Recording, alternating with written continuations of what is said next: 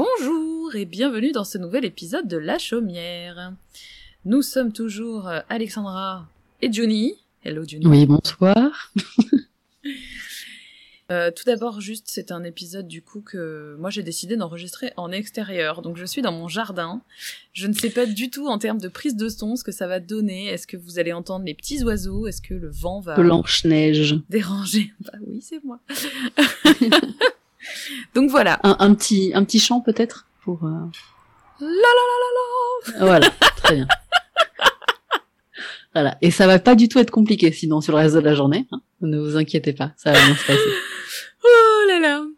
Donc, euh, du coup, dans cet épisode, Donc, ah. on va commencer par vous parler de notre petit, nos petites lectures de ce mois-ci. Oui. Ensuite, euh, nous aurons comme invité euh, Pandora Nolwenn, euh, une sorcière euh, des campagnes, une vraie de vraie, qui nous parlera un petit peu de sa pratique, euh, bah, du coup, de, de sorcellerie des haies et puis de, des ouvrages auxquels elle participe, puisque c'est une autrice euh, Mhm. et créatrice d'oracles. Voilà pour la deuxième partie. Ou pas, hein, on verra dans quel ordre. euh, Oui, non, mais ils savent maintenant, Alexandra, que on dit des trucs, mais en fait, surprise, ce n'est pas ça. Euh, on aura aussi une partie où Juni nous parlera un petit peu plus euh, de l'hellénisme, puisque depuis quelques Oui. mois, euh, on en parle quand même euh, régulièrement par-ci par-là avec fait un mon invité, coming etc. out. Voilà, exactement. Bah là, du coup, ce sera uniquement consacré à elle. Voilà, elle adore ça, qu'on parle que d'elle. euh. Vous allez vite entendre que non. Euh, donc euh, voilà. Mais euh, voilà. non, j'ai dit, j'essaierai. Enfin, je, je fais, je fais beaucoup de blagues quand je suis très mal à l'aise et quand euh, voilà. Donc j'ai dit que j'allais me contenir et que j'allais être sérieuse pour vous parler de ce qui me passionne de manière très sérieuse et pour vous donner envie de découvrir tout ça parce que faire des blagues c'est bien, mais ça va cinq minutes. Exactement. Mais bon, les blagues, c'est rigolo quand même. Oui. Euh, pour les, les petites recommandations de bouquins de ce mois-ci, euh, Mhm. nous avons, euh, Juni et moi-même, reçu des livres en service presse de la part des éditions Danae. Euh, du coup, on s'est dit que c'était sympa de, de vous présenter ensemble aujourd'hui les livres qu'on a reçus, qui ne sont du coup pas les mêmes. Donc Oui, chacune, évidemment. Non mais chacune, enfin voilà, chacune euh, du coup va vous présenter quelque chose qui correspond un peu plus à sa pratique. euh, Oui. euh, et du coup, bah, c'est parti, bah, Juni, euh, je te laisse la main puisque c'est moi Je qui me lance. le mois dernier. Let's oui, c'est vrai. Euh, du coup, moi, j'ai demandé à la magie domestique avec Estia parce que c'est un livre qui m'intriguait beaucoup. Euh, je pratique pas, euh, on va dire, de manière très active avec cette déesse, mais par contre, euh, bah, on l'a expliqué plusieurs fois, mais comme on travaille à la maison, notre foyer, c'est un endroit quand même qui est hyper euh, sacré, autant pour Alexandra que pour moi. Mm. Et, euh, et en fait, on a besoin, voilà, que ce soit euh, on va dire bien entretenu en termes énergétiques, en termes de vibes, en termes de d'ambiance, etc. Euh, et du coup, c'est quelque chose qui m'intéressait fortement parce que euh, c'était pas un livre que sur Estia, mais vraiment c'était la magie domestique avec Estia. Donc ça liait un peu les deux. Euh, Estia, c'est aussi une déesse que j'apprécie euh, particulièrement, mais voilà, avec laquelle je travaillais pas. Euh, donc le livre est de Ra alors je crois que ça se dit Rachel ou Rachel, je ne sais pas. Anderson, je suis désolée pour écorcher le nom de cette personne qui a l'air formidable. Euh, je m'attendais à un peu plus de comment dire. Bon après moi je suis un peu la nerd de l'histoire et de l'antiquité etc. Donc je m'attendais à vraiment un peu plus de mythologie, un peu plus de recherche, euh, enfin pas de recherche parce qu'elle a forcément fait ses recherches, mais de d'informations pardon euh, archéologiques etc. Là, c'est vraiment plus au centré. Alors, on a euh, les grandes lignes euh, de l'histoire d'Estia. Après, il faut dire euh, à la décharge de l'autrice qu'on a très très peu d'informations sur cette déesse, donc ça doit être très compliqué. Euh, c'est un peu comme avec la déesse Nyx, par exemple. Je pense que beaucoup de la pratique se base sur l'UPG de la personne.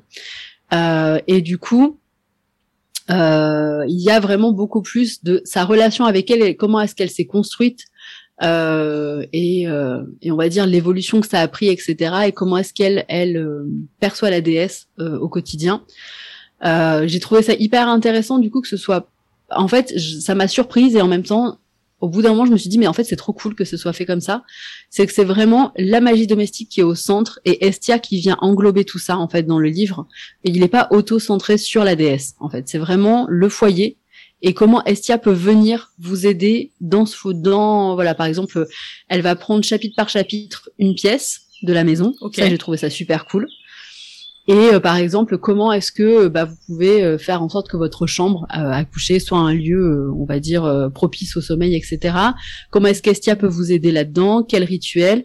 Il y a énormément de rituels, énormément de recettes, tous hyper faciles à faire. J'ai trouvé ça hyper accessible. Comme l'autrice, elle est hyper engagée d'un point de vue écologique et politique, évidemment, tout est naturel. alors après, elle explique que des fois, elle fait des, elle, déroge un peu à la règle elle explique pourquoi à chaque fois. Euh, mais en gros, vous pouvez tout trouver euh, soit dans votre jardin, euh, soit très facilement parce que c'est quasiment que des trucs naturels. Il y a beaucoup d'huile essentielle. donc du coup, c'est assez simple. Enfin, je trouve que c'est un bon livre autant pour les débutants et les personnes qui voudraient débuter en magie domestique autant qu'avec Estia. Autant pour les personnes qui font de la magie domestique depuis un petit moment et qui voudraient avoir de nouvelles idées, un nouveau point de vue, etc. Donc je l'ai trouvé hyper complet. Euh, L'autrice, je suis hyper touchée par son histoire. Euh, elle, euh, elle a été euh, ancienne femme battue, elle a quitté son foyer. Enfin bref, un truc de fou. Euh, vraiment, genre, elle m'a mis les larmes aux yeux à raconter son histoire. Elle a un lien avec la déesse qui est hyper beau, hyper fort. Et euh, juste pour ça, déjà, ça vaut le coup, je trouve, de lire ce bouquin. Je trouve qu'il est très bien fait. Le partage d'expérience, c'est quand même quelque chose du coup, qui a l'air assez fort. C'est fort, euh, c'était hyper émouvant. Franchement, moi, ça m'a beaucoup. Je suis pas sûre de le lire. Moi, ça risque de me brasser beaucoup trop, du coup. Si, ouais, ouais, je, je, comprends. Si vous avez, ouais, un historique. Alors après, ouais, c'est vrai que ça, ça peut toucher très fort quoi au cœur, hein, vraiment. Euh, Alors ouais, tu vois, c'est marrant parce que j'ai vu beaucoup passer ce livre qui, bah, du coup, qui a été envoyé en service presse pas mal de fois euh, là à sa sortie. Et euh, t'es la première personne qui parle de ça. Et je, ah ouais je l'ai pas du tout vu euh, sur d'autres reviews, etc. Et c'est dommage, c'est un peu important, je trouve, de mettre ça en avant parce que ça peut. C'est hyper important parce que je trouve ça que ça un peu les gens. Euh... Alors, déjà oui. Euh, et en plus, alors par contre, elle a une écriture qui est extrêmement bienveillante, c'est-à-dire que elle a, euh, elle écrit, euh, par exemple, en disant là, je vais parler de choses comme ça, ça peut vous trigger, passez à la page temps. Euh, et j'ai trouvé ça, mais d'une bienveillance mais incroyable. Je l'ai encore jamais vu dans d'autres livres. Donc ça m'a vachement surprise et en même temps je me suis dit elle sait en fait. Donc euh, mm. évidemment qu'elle va écrire comme ça. Et en fait, euh, je trouve que ça son parcours personnel se ressent non seulement dans la euh, son lien avec la déesse, mais en plus de comment est-ce que elle elle perçoit son foyer. Oui, parce que du coup, dans ce genre de cas, t'as besoin que ton foyer ce soit un endroit dans lequel tu te sens bien, dans lequel tu te sens safe et euh, mm. et du coup je suppose que ça doit vraiment se ressentir dans dans sa pratique et euh, ouais ouais ouais. Alors, et j'ai trouvé ça hyper fort quoi. Pas, euh, particulièrement euh, comme euh, comme divinité, mais ça me semble être quelqu'un d'assez d'assez bienveillant. Ouais, en fait c'est une déesse qui à la fois en fait, elle a été décrite, je pense, à tort comme étant beaucoup trop douce et secondaire. C'est quand même ben, la, on va dire euh, la première née, euh, donc c'est l'aînée en fait de du coup de la fratrie euh, qui compose Zeus, Hera, etc. Euh, et c'est, elle est donc c'est une déesse qui, qui, a demandé à rester vierge. Elle a refusé les avances de plusieurs dieux. Euh, elle est en fait très forte. Euh, pour moi, elle a un côté maternel, tu sais, de la mère, pas pas sucre quoi. Vraiment mm. la mère matriarche. Ouais. je l'aperçois vraiment comme ça. Euh, il y a une énergie. Euh, bon après, euh, moi je suis je suis pas très bien placée pour parler d'elle parce que je pratique pas avec elle. Je pense que quelqu'un comme Niena par exemple vous en parlera beaucoup mieux que, moi. Dire, je crois qu'elle en avait parlé, elle en avait fait un post en disant que c'était quand même une déesse de feu, quelqu'un qui oui, a un c'est ça. Il faut pas oublier que c'est le feu du foyer, c'est le, le cœur du foyer. Estia, c'est le feu. Et, et donc, euh, je pense qu'elle est, elle est décrite à tort de manière mainstream, très douce et très oh là là, c'est le petit esprit du foyer, etc. Mais Estia, c'est le feu, le feu du foyer, quoi. Et il y a un truc très dur, très, euh, enfin pas dur, mais je sais pas comment l'expliquer, très euh, brut en fait avec mm. elle. Et, et je trouve que ça se sent dans le livre et ça m'a fait trop plaisir de retrouver ça. Euh, il y a des choses qui m'ont moins plu euh, parce que euh, bah, du coup c'est parfois un ton un peu trop, on va dire, j'ai beaucoup de mal, mais tu le sais, avec les gens qui disent euh, la divinité, elle est comme ci, elle est comme ça. Ça, c'est quelque chose qui me trigger un peu. Après, je comprends, elle est passionnée par sa divinité, et voilà. Mais donc, c'est quelque chose qui m'a un peu freiné à des moments où je me suis dit, bon, oui, ok, c'est comme ça que toi, tu la vois, tu vois. Euh, par contre, il y a un truc que j'ai trouvé extraordinaire dans ce livre et que j'ai vu que très peu de fois, c'est que elle euh, qu'elle propose euh, du coup une roue de l'année personnelle en fait à la fin du livre. Et j'ai trouvé ça super cool parce qu'elle donne des exemples de pratiques de sa propre famille en fait. Elle avec ses enfants et son mari, ils ont des fêtes particulières dans leur famille qui n'est propre qu'à leur foyer. Et du coup, ils ont vraiment une espèce de roue de l'année personnelle en fait qui est propre à leur famille. Et j'ai trouvé ça super cool parce que bah du coup c'est pas quelque chose qu'on voit couramment de dire aux gens euh, voilà faites vos propres festivals, vos propres fêtes, vos propres célébrations. Euh, et donc il y a plein d'exemples qui sont donnés et comment faire. Euh, et euh, il y a aussi un autre truc que j'ai trouvé très cool. Alors attends, je, fait, je, me permets de revenir sur cette histoire de roue de l'année parce que ça me perturbe moi. Oui. Mais il s'appuie sur, euh, elle s'appuie sur quelque chose du coup ou pas du tout? C'est genre juste aujourd'hui on a décidé que cette année tous les ans ça serait. Ah non non, en fait oui c'est ça. En fait il crée des, des il, crée en fait par exemple j'ai donné un exemple euh, à, il fait Thanksgiving comme tous les Américains. Ouais. sauf que eux un jour avant et un jour après euh, et ben ils font un truc particulier. Je crois qu'ils jouent au jeu de société pendant une journée complète. Et donc ça, cette journée a un nom chez eux. Et euh, du coup, ils l'ont marqué sur le calendrier. D'accord, ok. Voilà. Et donc tous les ans, et ben maintenant ils font ça. Et, euh, et du coup, je trouve ça super cool parce que ça vient alimenter en fait euh, au niveau du foyer quelque chose de plus global en fait. Mm, mm. Donc voilà. Et, et du coup, la deuxième chose que j'ai trouvé extrêmement bien faite et bien pensée, euh, c'est que c'est pas juste un livre qui vient balancer une expérience personnelle et balancer des recettes euh, et des rituels. Euh, à chaque chapitre, euh, donc à chaque fois qu'elle parle d'un sujet, elle, euh, il y a un petit donc il y a un, petit onglet qui est en gras avec un questionnement personnel, c'est-à-dire qu'à chaque fois elle dit, ok, là on a parlé de ça.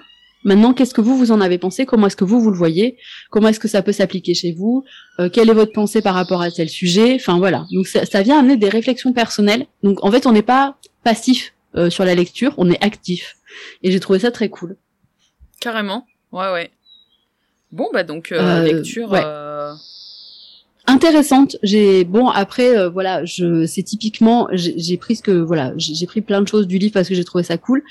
Je m'en servirai peut-être pas au quotidien, clairement, mais je pense que quelqu'un qui pratique la magie du foyer de manière très active et qui pratique avec la déesse Estia serait intéressé par ce livre euh, et même pour les curieux, euh, les personnes qui se posent des questions sur qu'est-ce que j'ai envie de faire dans mon foyer ou euh, tiens j'ai envie de, de, de, créer quelque chose ou de commencer à travailler la magie domestique, c'est vraiment un bouquin qui est bien pour ça.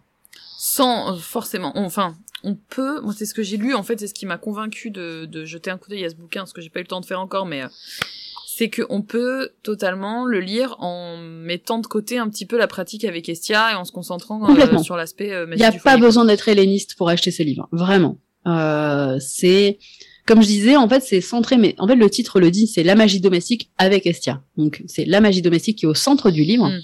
Et elle, après, elle vient rapporter comment Estia, enfin, si vous avez envie de travailler avec la déesse, comment est-ce qu'elle peut venir vous aider. Ok. Mais en fait, vous pouvez prendre les trucs bruts, il n'y a pas de souci, quoi.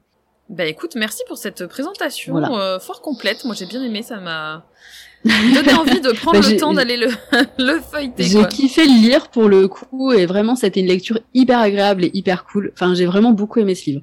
Cool. Bon bah super, bonne lecture donc. Et vous, madame? Eh bien, moi, euh, donc toujours aux éditions d'année, j'ai opté pour Le chemin de la sorcière de Thorn Mooney. Je sais pas si son prénom se prononce comme ça. Thorn, Thorn. Je crois. Euh, qui me semblait intéressant et surtout à présenter dans le podcast parce que je sais qu'il y a des gens de diverses euh, phases dans leur pratique, de diverses cultures, etc., qui nous mhm. écoutent. Et en fait, c'est un livre qui parle euh, à tout le monde. Euh, puisque c'est un livre qui va s'adresser soit aux débutantes, soit aux personnes plus expérimentées, euh, pour tout ce qui va être en lien avec la, stagnation ou les blocages dans sa propre pratique. Ok. Euh, moi, j'aime beaucoup. C'est bien ça. Ouais. J'aime la lecture facile. C'est pas. Euh, je, je lirai pas de livres de grande magie, de haute magie, des choses très poussées en mm. occultisme, etc. Parce que ça correspond pas à ma pratique. Pour le moment, en tout cas, hein, on verra dans dix ans. en tout cas, aujourd'hui, c'est pas ce que je cherche quand je lis. Euh, et je l'ai déjà dit euh, plusieurs fois, je n'ai encore jamais eu l'occasion de pratiquer en communauté. Du coup, j'aime beaucoup les livres où il y a des partages d'expériences de l'auteur quand ils sont pas trop Mm. trop perchés. Euh, j'avais euh, j'avais un bouquin, j'ai perdu son titre, mais du coup chaque chapitre commençait par un partage d'expérience de l'autrice. Mais là, c'était vraiment trop perché. J'ai pas réussi à le lire et j'ai pas réussi à accrocher du coup à ce bouquin. C'est dommage parce que c'était euh, Mm. sur la roue de l'année et du coup euh, ça me parlait, mais euh, mais là non, je me reconnaissais pas du tout dans la pratique. Peut-être que dans plusieurs années, ça te parlera. Je, je pense Pas pas, en arriver à une pratique rituelle euh, avec euh, avec des reconstitutions de jeux de rôle, etc. Ah Donc euh, du coup ça me ça me parle pas. Euh, Ah, non, moi je dis ne jamais dire jamais quand même, Alexandra. Je sais. C'est vrai. C'est vrai. Donc c'est pour ça, on verra. En tout cas, pour le moment, il me parlait pas. Là, le chemin de la sorcière m'a un petit peu fait penser en termes d'écriture au livre de Deborah Blake euh, que j'avais euh, adoré à l'époque euh, où je l'avais lu, euh, qui était euh, être sorcière, tout bête, vivre sa pratique au quotidien là. Parce que là, elle en a ressorti, enfin là, il y en a eu un nouveau qui a été traduit d'elle là, une année de magie que je n'ai pas encore eu entre les mains, euh, que j'attends avec impatience. Mais euh, dans Être sorcière et dans Le chemin de la sorcière, ce que j'aime beaucoup, c'est que c'est deux personnes, deux autrices, qui sont extrêmement ancrées dans le quotidien. Euh, dans le quotidien normal de personnes qui vont au travail, qui vont faire les courses, qui regardent la télé, qui voilà. On est euh, sur euh, des gens dans lesquels on peut se reconnaître. c'est bien souvent ce qui manque. Ouais. Parce qu'en fait, bien souvent, c'est malheureux. Après, c'est normal. Hein. euh, Les gens vivent de leur pratique et donc forcément non plus euh, cette vie, on va dire, euh, de moldu. Euh, mais mais en gros, c'est ce qui nous manque parfois, c'est que il y a beaucoup de bouquins où c'est en mode, euh, bah vous voyez, c'est facile, vous faites tel rituel, tel... et en fait, tu dis oui, mais moi en fait, j'ai que deux heures dans ma journée pour faire ça. Mm, mm. Et, et en fait, parfois, je trouve que ça distance un peu euh, du coup euh, le lecteur de l'auteur. Et, et c'est très dommage. Mais du coup, c'est bien. Tu me donnes envie de le prendre mieux. Et là, du coup, bah vraiment, en fait, l'intro commence où on, où elle parle de et on en a parlé souvent ensemble et du coup, ça m'a fait beaucoup rire quand j'ai lu parce que c'est euh, ce soir, c'est la pleine lune, c'est une super lune. J'ai vu sur internet que c'était une super lune, etc. Euh, quand j'ai commencé dans ma pratique, bah ce soir-là, j'aurais prévu de faire quelque chose, de faire un rituel, de faire un tirage, de faire brûler de l'encens, etc. Mhm. Et en fait, non, euh, je suis trop crevée. Ma semaine de boulot, elle m'a éclatée. Euh, ça. hein. j'ai juste envie de me mettre dans mon canapé et de regarder une série à la télé, quoi. Et en fait, Ouais. tu, tu commences le bouquin comme ça et tu te dis, ok, je ne suis pas seule, tout va bien. Non, mais c'est bien qu'il y ait des auteurs qui déculpabilisent les gens comme ça et qui disent on est des humains en fait avant d'être des êtres euh, spirituels. Et du coup, on doit vivre dans la matière. Donc, euh, bah parfois, la matière, elle nous défonce aussi. Hein, on a nos quotidiens et non, mais c'est super, c'est génial. Et du coup, elle précise beaucoup que c'est un livre qui va s'adresser autant euh, aux personnes débutantes qui finalement ne savent jamais par où commencer, vont ingurgiter une grosse quantité Mm. de lectures euh, diverses et variées, et on en est passé par là on aussi. est on, tous par là. Non mais complètement. Même en écoutant nos, nos épisodes du podcast quand on a commencé il y a un an et demi et par rapport à aujourd'hui, on consomme plus du tout de la même manière. Donc euh, euh, tu, tu comprends que effectivement euh, ça peut être dur de se lancer dans la pratique, de se dire bon bah voilà j'ai lu assez, est-ce que j'ai lu assez, est-ce que je suis prête à me lancer et à faire un rituel pour de vrai Ouais. ou pas, euh, etc. Et euh, de la même manière, elle va parler du fait que elle, euh, elle gère un coven, que en fait, ben, elle est prêtresse et que du coup, elle s'est dédiée aux autres, et que finalement, en tant que sorcière à titre personnel depuis euh, 20 ans, et ben aujourd'hui, elle était dans une phase où elle était bloquée, où en fait, elle ne consacrait plus aucun temps à sa propre pratique, et que Mm. du coup, elle avait des gros blocages là-dessus parce qu'elle n'arrivait pas à trouver du temps pour pratiquer pour elle. Ouais, et puis comment reprendre quoi quand c'est ça fait Et ben exactement, voilà. Donc du coup, euh, le bouquin est, est séparé en pas beaucoup de chapitres, euh, 8 je crois. Euh, et chaque chapitre est vraiment dédié à comment en fait on conçoit sa, sa pratique, comment arriver à sortir du blocage qu'on peut avoir. Alors, on, on a un premier chapitre sur qu'est-ce que la sorcellerie, euh, pour refaire un petit point global euh, sur les différents types de sorcellerie, la Wicca, etc. euh, toutes les images de la pop culture aussi qu'on peut avoir en comparaison Oui. avec euh, avec la vision de la sorcière de, de il y a quelques centaines d'années en arrière, etc. Et comment aujourd'hui, en fait, on a une tendance à essayer de rendre la sorcière un petit peu trop gentille pour qu'elle puisse euh, euh, s'adapter euh, au monde, être acceptée dans le monde, dans le monde actuel, quoi. Et que du coup, oui, on essaie de mainstreamer un peu la sorcellerie. La ouais, tout à fait. Donc voilà, il y a tout un il y a tout un chapitre là-dessus. et puis après, du coup, il y a un chapitre sur ben, l'espace sacré, par exemple, comment on va mhm. se et il y, a un moment qui m'a fait beaucoup rire où elle parle du fait qu'elle faisait une espèce de gros ménage de printemps chez elle et qu'une de ses amies de son coven euh, vient chez elle et elle rigole et elle lui dit mais en fait tu gardes tout. Euh, tiens ça c'est un truc d'un rituel qu'on a fait il y a quatre ans mais tu crois vraiment que ça va te servir de le garder etc. et en fait on regarde aujourd'hui même euh, sur Instagram etc la quantité d'hôtels qui sont surchargés surdécorés et il y a des choses qui ont peut-être plus lieu d'être qui ont peut-être plus besoin d'être euh, dans votre espace sacré qui servent à rien, qui apporte rien. Et en fait, il faut de temps en temps aussi pour repartir quand on est bloqué, faire un gros tri. Il ah, faut lâcher, euh, ouais. Et se dire, ok, là aujourd'hui j'ai envie de repartir, j'ai envie de recommencer. Est-ce que ça, ça correspond toujours à ma pratique actuelle ou est-ce que c'est un charme que j'ai fabriqué euh, il y a 4 ou 5 ans et qui aujourd'hui m'apportera rien? Et puis bah c'est comme tout en fait dans ta vie quotidienne. T'as des objets que tu gardes par attachement et à un moment donné, tu fais bah, ménage de printemps, tu, sors un sac poubelle et puis tu mets tout dedans, quoi. Et eh ben, faut pas hésiter à faire un peu le euh, de toutes les personnes qui font de la cartomancie aussi, tu vois.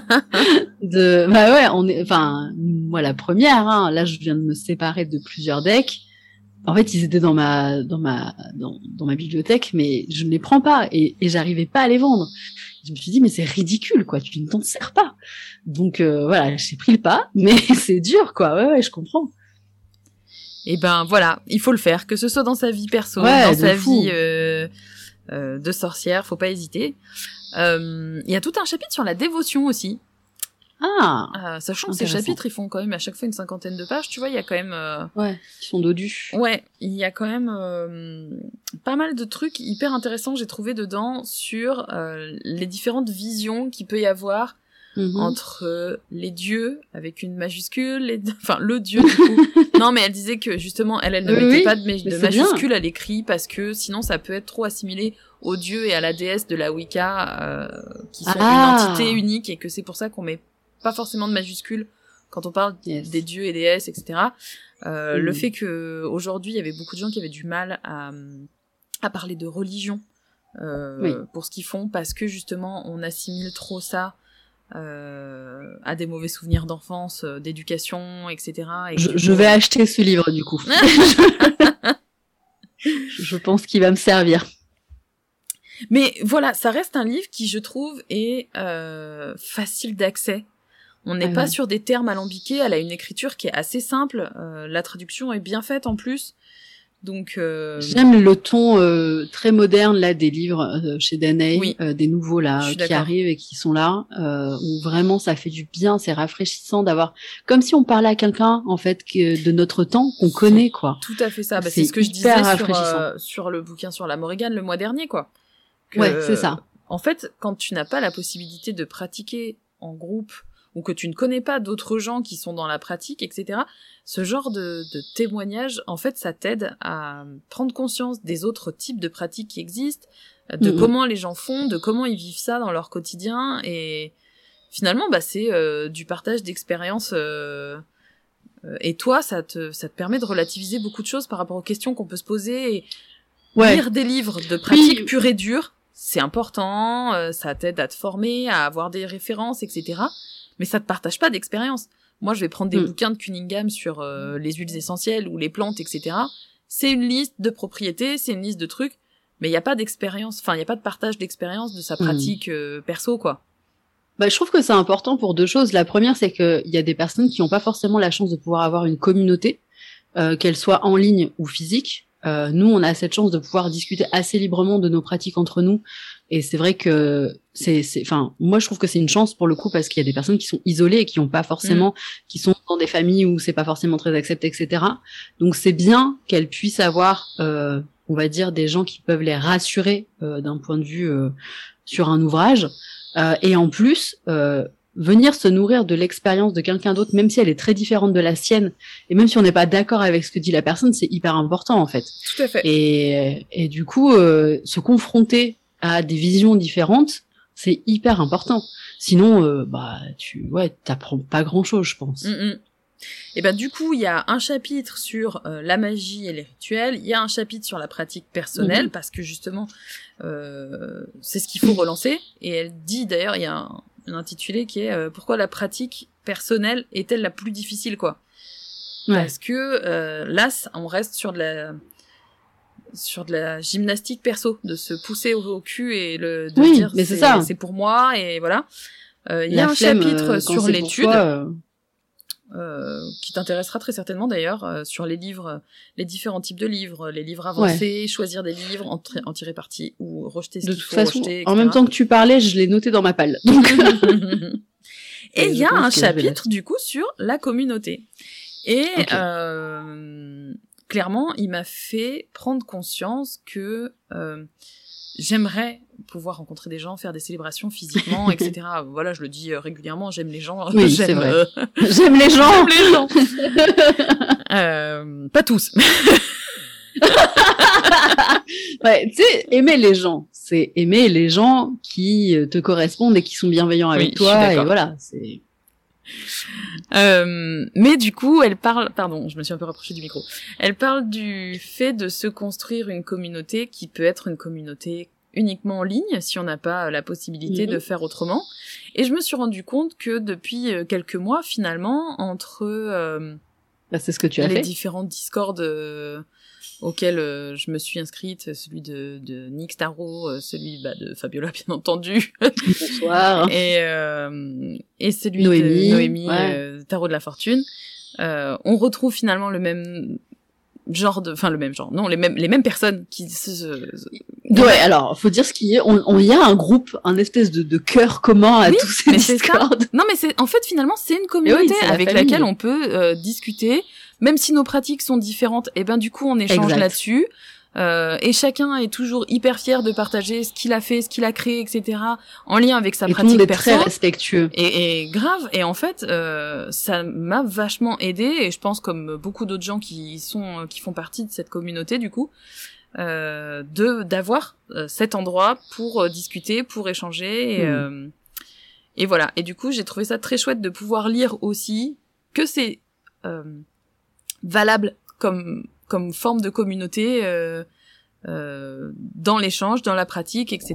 Et que bah, chacun fait comme il peut en fait aujourd'hui quoi.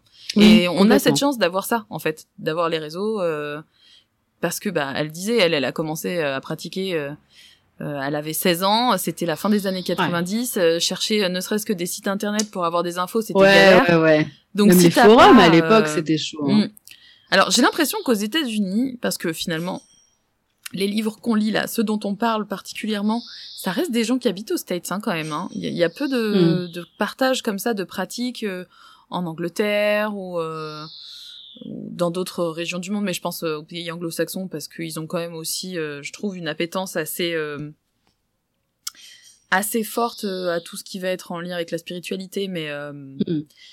mais est-ce qu'aux États-Unis, du coup, c'est plus facile de se trouver une communauté? J'ai l'impression qu'ils ils- ils se rencontrent vraiment physiquement tous assez régulièrement. Euh, dans les différents ouvrages que j'ai pu lire, et ils ont tous l'air d'avoir quand même une communauté physique euh, assez facilement.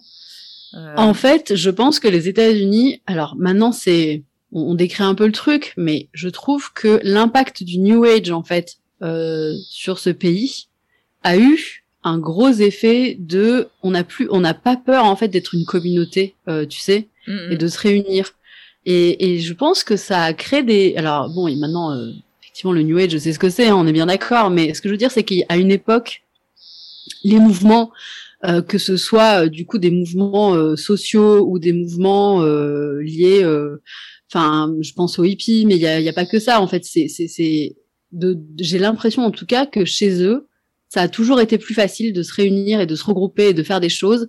Et après, j'ai l'impression aussi qu'ils ont, que c'est dans leur état d'esprit effectivement, et que c'est dans, c'est un peu comme nous, tu sais, nous on dit que les Français ils sont un peu en mode révolution en permanence et qu'on n'est jamais ok et qu'on fout jamais la paix à notre gouvernement. Mais c'est, mais c'est vrai que c'est ancré en nous en fait, euh, ça.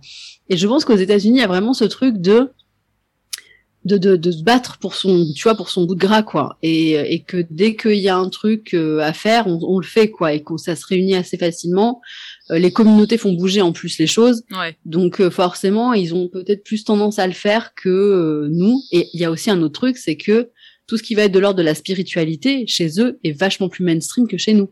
Euh, vraiment enfin c'est ce que j'expliquais il y a pas longtemps à une de mes sœurs le tarot là-bas mais c'est dans quasiment enfin c'est un truc normal quoi.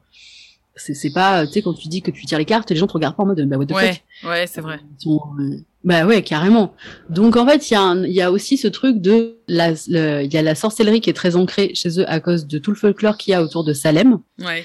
Euh, où vraiment euh, ça fait quand même un peu on va dire fantasmer les gens euh, et, euh, et la spiritualité, tout ce qui va être de l'ordre du paranormal aussi, c'est très euh, ancré chez eux. En fait, c'est vachement plus ok et normal que chez nous. Donc forcément, je pense qu'il y a un truc un peu plus libéré, en tout cas, euh, aux États-Unis.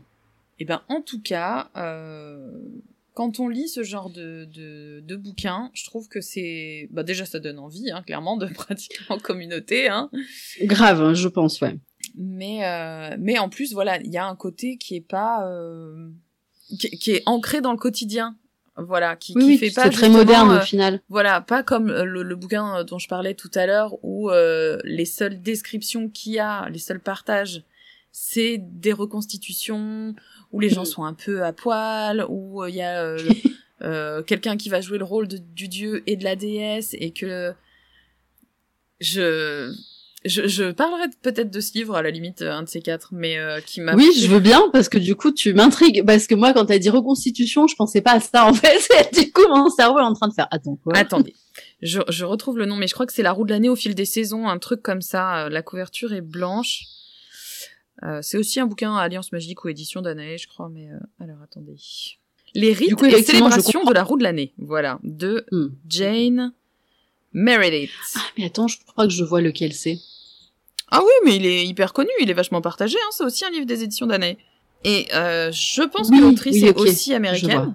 Euh, Jane Meredith. En tout cas, anglo- Hmm. Ouais, il n'y a pas marqué euh, dans quelle partie du monde euh, elle se situe. Mais euh, en l'occurrence, euh, elle, c'est une personne qui a une vie, à mon avis, beaucoup plus alternative. Et euh, c'est hyper ok, il n'y a pas de souci. Mais du coup, c'est quelqu'un euh, dans qui je me reconnais absolument pas. Bah ouais, de. Euh, et du coup, qui voilà, qui dit euh, ben, un jour, euh, mon conjoint de l'époque, euh, lors d'une reconstitution, d'une célébration païenne, euh, euh, jouait le dieu cornu, et puis du coup, bah il y a eu une jeune fille qui avait été prise pour jouer la déesse, et du coup, bah j'ai quand même eu malgré tout un petit moment de jalousie lorsque je les ai vus s'embrasser, machin bidule. Et du coup, c'est c'est c'est très très très loin de mon quotidien. Voilà, d'imaginer des gens euh, à poil euh, qui reconstituent des scènes, euh, euh, des scènes euh, de de la vie euh, païenne, de Oui, mythologique, et du coup. Euh, avec des enfants, sans enfants, en fonction, hein, elle, elle partage vraiment beaucoup de son quotidien.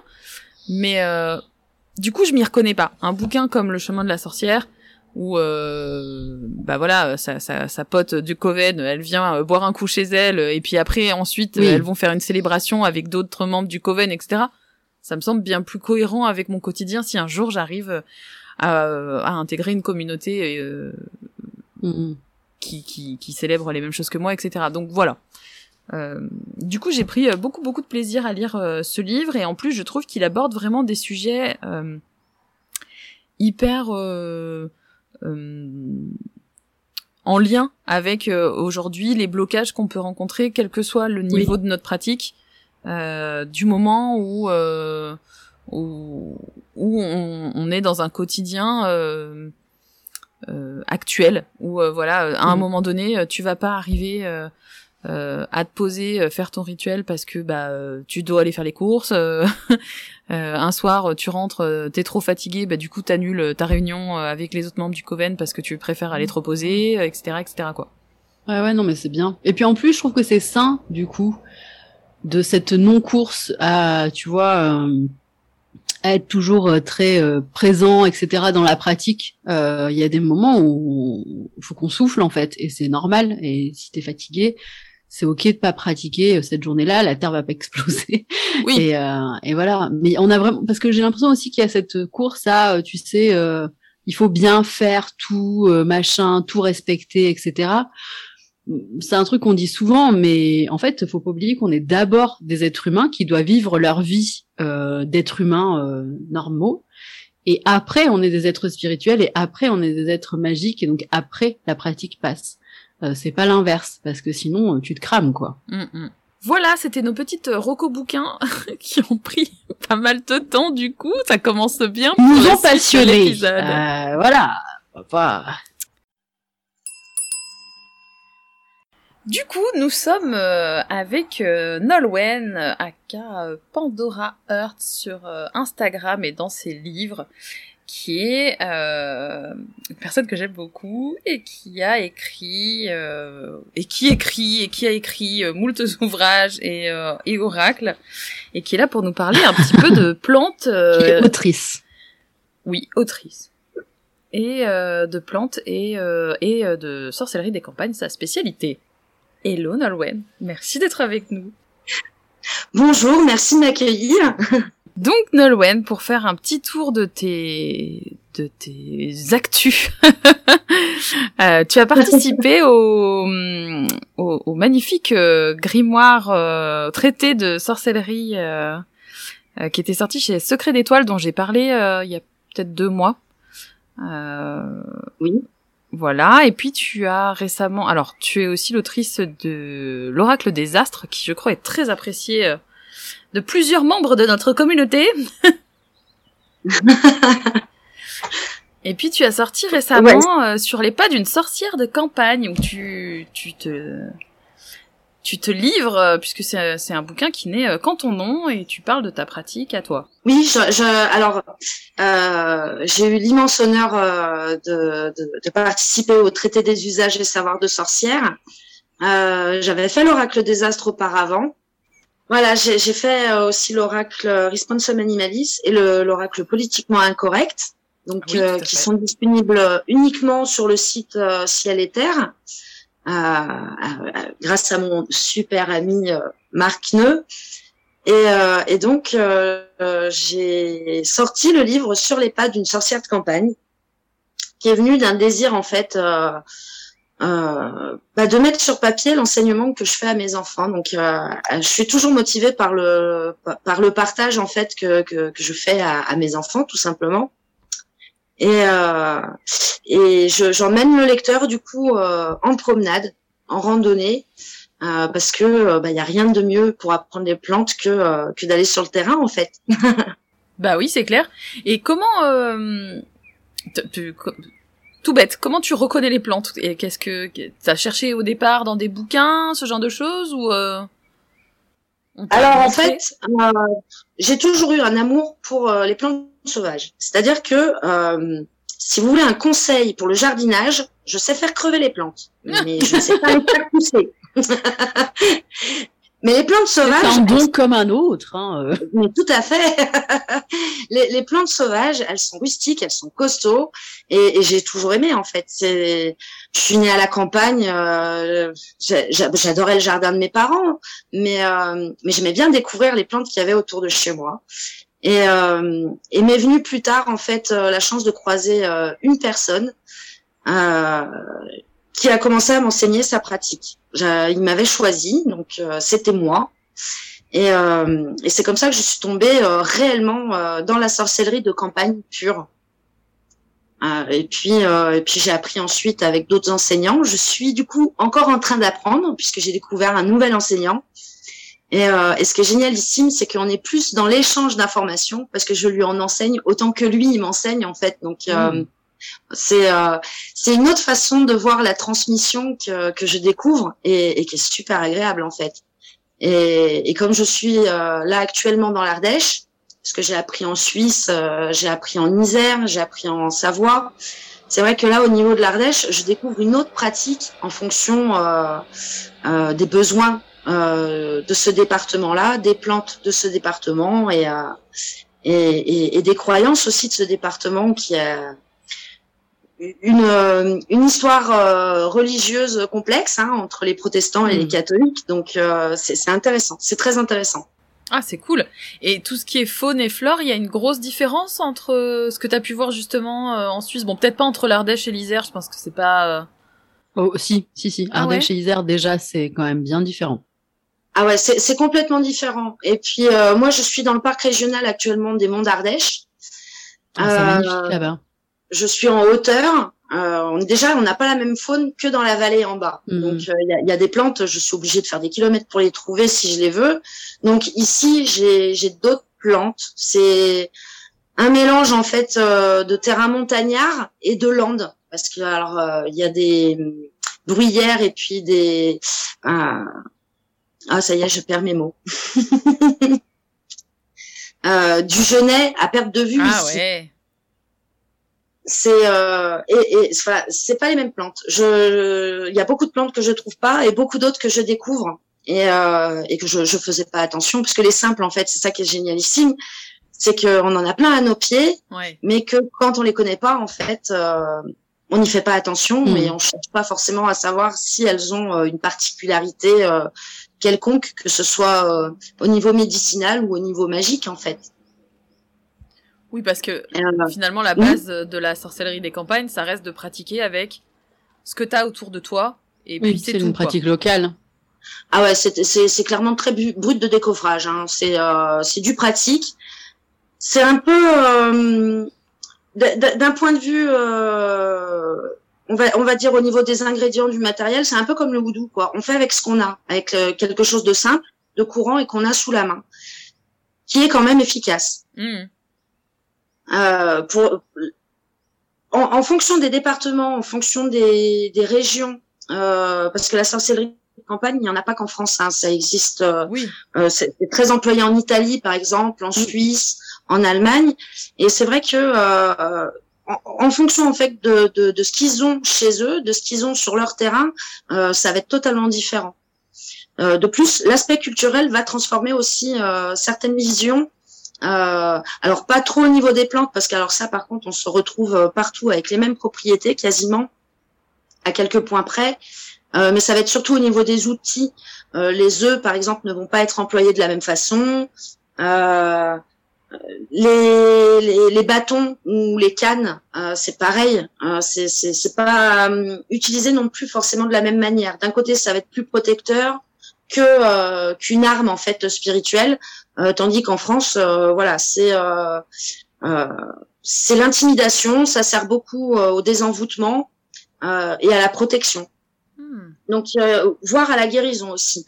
Donc, c'est vrai que ça peut être différent en fonction de, du secteur où on se place, en fait. Ok. Et du coup, toi, tu, tu as donc écrit ce bouquin dans lequel tu partages un certain nombre de choses au niveau des propriétés des plantes, tu donnes quelques quelques rituels à faire, etc. Mais tu m'avais déjà dit que la sorcellerie des campagnes, ça restait quand même quelque chose d'assez euh, euh, pas secret, mais voilà, qu'on dont on parle pas particulièrement. Euh.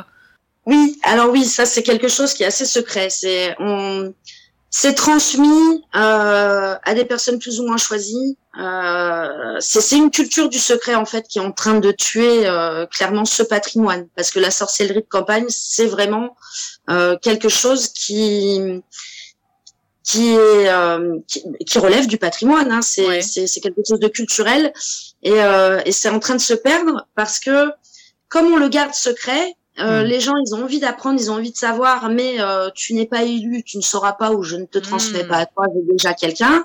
Bah ils vont chercher ailleurs, donc on se retrouve avec loin de là, hein, c'est nullement une critique, mais avec une, une profusion par exemple de Wicca.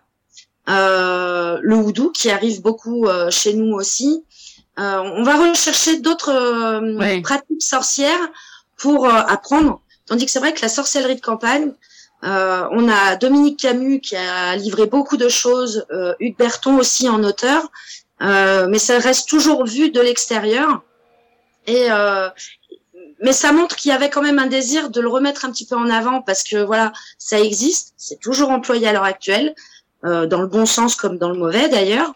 Euh, mais il est temps que euh, ça, ça, ça, ça revienne, ça se ravive dans nos mémoires et dans nos pratiques en fait, bah, parce que bah, c'est, je suis un peu chauvine, mais c'est bien de chez nous quoi. C'est mhm. c'est des pratiques que nos grands-mères connaissaient. Oui, il y a, ce qui est dommage du coup, c'est que ça incite pas les gens à aller se renseigner, mais plutôt à aller vers l'extérieur et euh, et du coup à, à, prendre limite même à faire de l'appropriation culturelle du coup parfois en prenant des euh, des pratiques qui sont pas du tout euh, de notre territoire et avec des plantes qu'on doit faire venir de je ne sais où, alors qu'en fait on pourrait pratiquer simplement chez nous sur un truc territorial euh, avec une pratique euh, sorcière locale qui est ancrée depuis euh, des années et des années, quoi. Mais est-ce que tu sais d'où ça vient cette culture du secret, du coup? Alors, il y a eu beaucoup. Alors, ça, ça, risque d'être pris comme une critique, mais c'est encore une fois loin d'être le cas. Il y a eu beaucoup quand même le, le, le, fait que ça a été montré du doigt et désapprécié par les, les grandes religion telle que, telle que le catholicisme, hein, ni plus ni moins. Euh, donc c'était pas bien. C'est resté plus tard parce que ça a été ensuite moqué. Euh, c'était euh, des, des, gens euh, un peu benets hein, qui croyaient à la sorcellerie. Euh, c'était c'était des gens très peu cultivés. Voilà, on se moquait d'eux. C'était ce qu'on disait d'eux. C'est plus une réaction de protection du coup qui a entraîné cette culture-là du secret que vraiment de vouloir faire de l'élitisme pour le coup. C'est ça. Et puis il y a aussi l'aspect que euh, la sorcellerie de campagne est très associée au négatif. On parle tout de suite euh, de mauvais sorts, euh, des envoûtements. Quand on parle de sorcellerie de campagne, tout le monde va dire ah oui, alors c'est le sort de l'aiguillette. Donc on va couper les envies sexuelles de monsieur ou de madame. Et puis, euh, et puis voilà, donc c'est très mal, quoi. Et tout le monde a ça dans la tête. Mais euh, euh, c'est intéressant de voir que même en 1950, qui est quand même pas si loin que ça, ça fait 70 ans, les curés de campagne travaillaient avec les leveurs de mots ou les sorciers de campagne, justement pour défaire ces attaques magiques. Euh, il y a de très très beaux reportages euh, sur cette époque-là avec des curés de campagne qui témoignent de, de, comment ils, ils, en viennent à appeler en fait ces personnes-là plutôt que de faire appel au diocèse euh, pour libérer des personnes et ça fonctionnait. Donc c'est il y a aussi cet aspect où on a voulu le salir, on a rendu ça très négatif parce que bah, parce que la sorcellerie de campagne c'est pas toujours propre, c'est très rustique. Euh, qui dit campagne dit euh, voilà chez nous on a des poules, euh, on fait on produit des œufs. et puis voilà pour voler le lait du voisin, on allait mettre un sort par exemple dans, dans la grange ou quoi, bah on le fait on enclouait des cœurs de bœuf. Voilà. Donc ça c'était malsain. Et ce qui ce que les gens n'arrivent pas à voir, c'est que par exemple justement un cœur de bœuf peut être utilisé aussi de manière très positive. Euh, parce que c'est une charge biologique euh, importante euh, qui, de par son symbolisme et, et, son pouvoir naturel en fait, permet de, de, de, de, pouvoir transporter des sortilèges à une vitesse plus rapide de protection ou d'amour, par exemple. Donc pour le coup, euh, voilà, les gens retiennent ça. Après, je rassure tout le monde, on n'est pas obligé d'utiliser un cœur de euh, ou, un cœur de bœuf. Hein. Euh, là, souvent, c'est vraiment les, les, mauvais sorciers qui les utilisent encore. Euh, il y a plein de choses différentes qui peuvent être appliquées, et c'est pas le seul outil en fait. on n'est pas obligé de nos jours pour que qu'un enfant grandisse correctement sans être euh, sans souffrir en fait euh, de, de poussées dentaires ou euh, régulièrement être victime de cauchemars, on n'est pas obligé de faire sécher un crapaud sous le lit. Il y a plein d'autres méthodes qui sont très efficaces au niveau sorcier. Hein. Donc, c'est, tout n'est pas comme ça. Et c'est vrai qu'il y a des outils dont on pense pas. C'est une, c'est une sorcellerie qui s'appuie beaucoup sur les saints chrétiens. Euh, ah donc euh, tout, tout, ce qui peut être euh, associé, une clé d'église à un pouvoir magique monumental en fait. Et c'est pas sale, voilà. on ne tue personne pour avoir une clé d'église. je sais pas si bon ceux, qui ne connaissent pas l'équitation en fait, il existe un outil qui est employé, c'est la cravache. Mmh euh, ça permet de faire avancer le cheval. On va dire ça comme ça euh, rapidement pour que tout le monde arrive à peu près à visualiser. Euh, c'est utilisé en sorcellerie de campagne. C'est une, c'est une arme. Alors, au niveau des armes, c'est quelque chose qui se retrouve dans toutes les cultures. Tout à l'heure, tu expliquais justement que voilà, on s'approprie des pratiques d'autres cultures parce qu'en fait la nôtre manque quoi, elle est plus là. Alors on voit par exemple euh, enfin de partout, hein, euh, au niveau euh, chamanique, par exemple, les armes, elles aident au vol chamanique, elles aident à, elles aident à la divination, au combat contre le mal ou contre des entités négatives, elles aident à la guérison. par exemple, on peut citer les couteaux ou les épées des chamans coréens. je crois qu'il y a les poignards népalais aussi et euh, bah, les flèches d'Amazonie ou de, des natifs américains. Et ben la cravache en France, elle sert à ça aussi. Elle, euh, elle permet en fait euh, de, de, de, fouetter, de chasser en fait euh, les démons, les esprits, euh, les entités négatives, ou même de pousser une entité qui qui hante un lieu à partir euh, de cet endroit à partir vers la lumière quand elle est un peu réfractaire. Parce que bon, après voilà, c'est un autre débat. Hein on ne doit pas violenter les, les, les bonnes entités, soyons d'accord. Mais c'est une pratique de la sorcellerie de campagne. Donc la cravache, tout bête, hein, euh, ça, ça, ça servait à ça. Et, euh, et, on a ça dans notre culture. Alors on n'a pas des super beaux poignards euh, ciselés. Euh, mais, mais la cravache peut être décorée et euh, les cannes, les cannes sont aussi euh, les, les, cannes ou les bâtons euh, de sorciers euh, sont aussi des, des armes entre guillemets qu'on retrouve dans le chamanisme des autres cultures, euh, puisqu'elles servent à, en fonction des gravures qu'on fait dessus, elles servent à différentes utilités. On peut privilégier par exemple pour la protection quand on marche. Alors ça peut être sculpter euh, des serpents dessus pour euh, pour se prémunir euh, quand on va marcher en fait des morsures de serpents. ça peut être des sigles de protection pour éviter d'être, on va dire, enquiquiné par par le petit peuple, les fées, les lutins, ou encore par des entités, hein, quand parce qu'il y a des sorciers de campagne, des leveurs de mots qui se spécifient justement dans les hantises. Donc c'est c'est des outils qu'on a euh, chez nous euh, qui voilà qui se sont perdus, qui se sont un petit peu oubliés et c'est c'est ouais c'est un peu dommage. ouais, en même temps forcément c'est des j'ai envie de dire il faut aujourd'hui il faut trouver euh, les personnes pour t'initier, c'est pas facile non plus. Bon, mmh. ça l'a jamais été, hein, je pense de toute façon.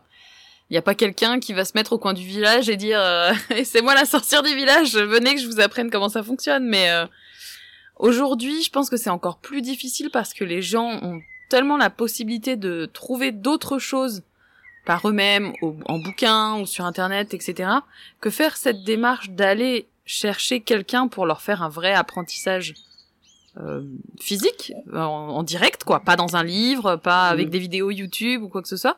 C'est plus difficile à faire comme euh, à entreprendre, je trouve. Alors c'est assez compliqué. Moi, j'ai des personnes qui me contactent euh, qui aimeraient être formées.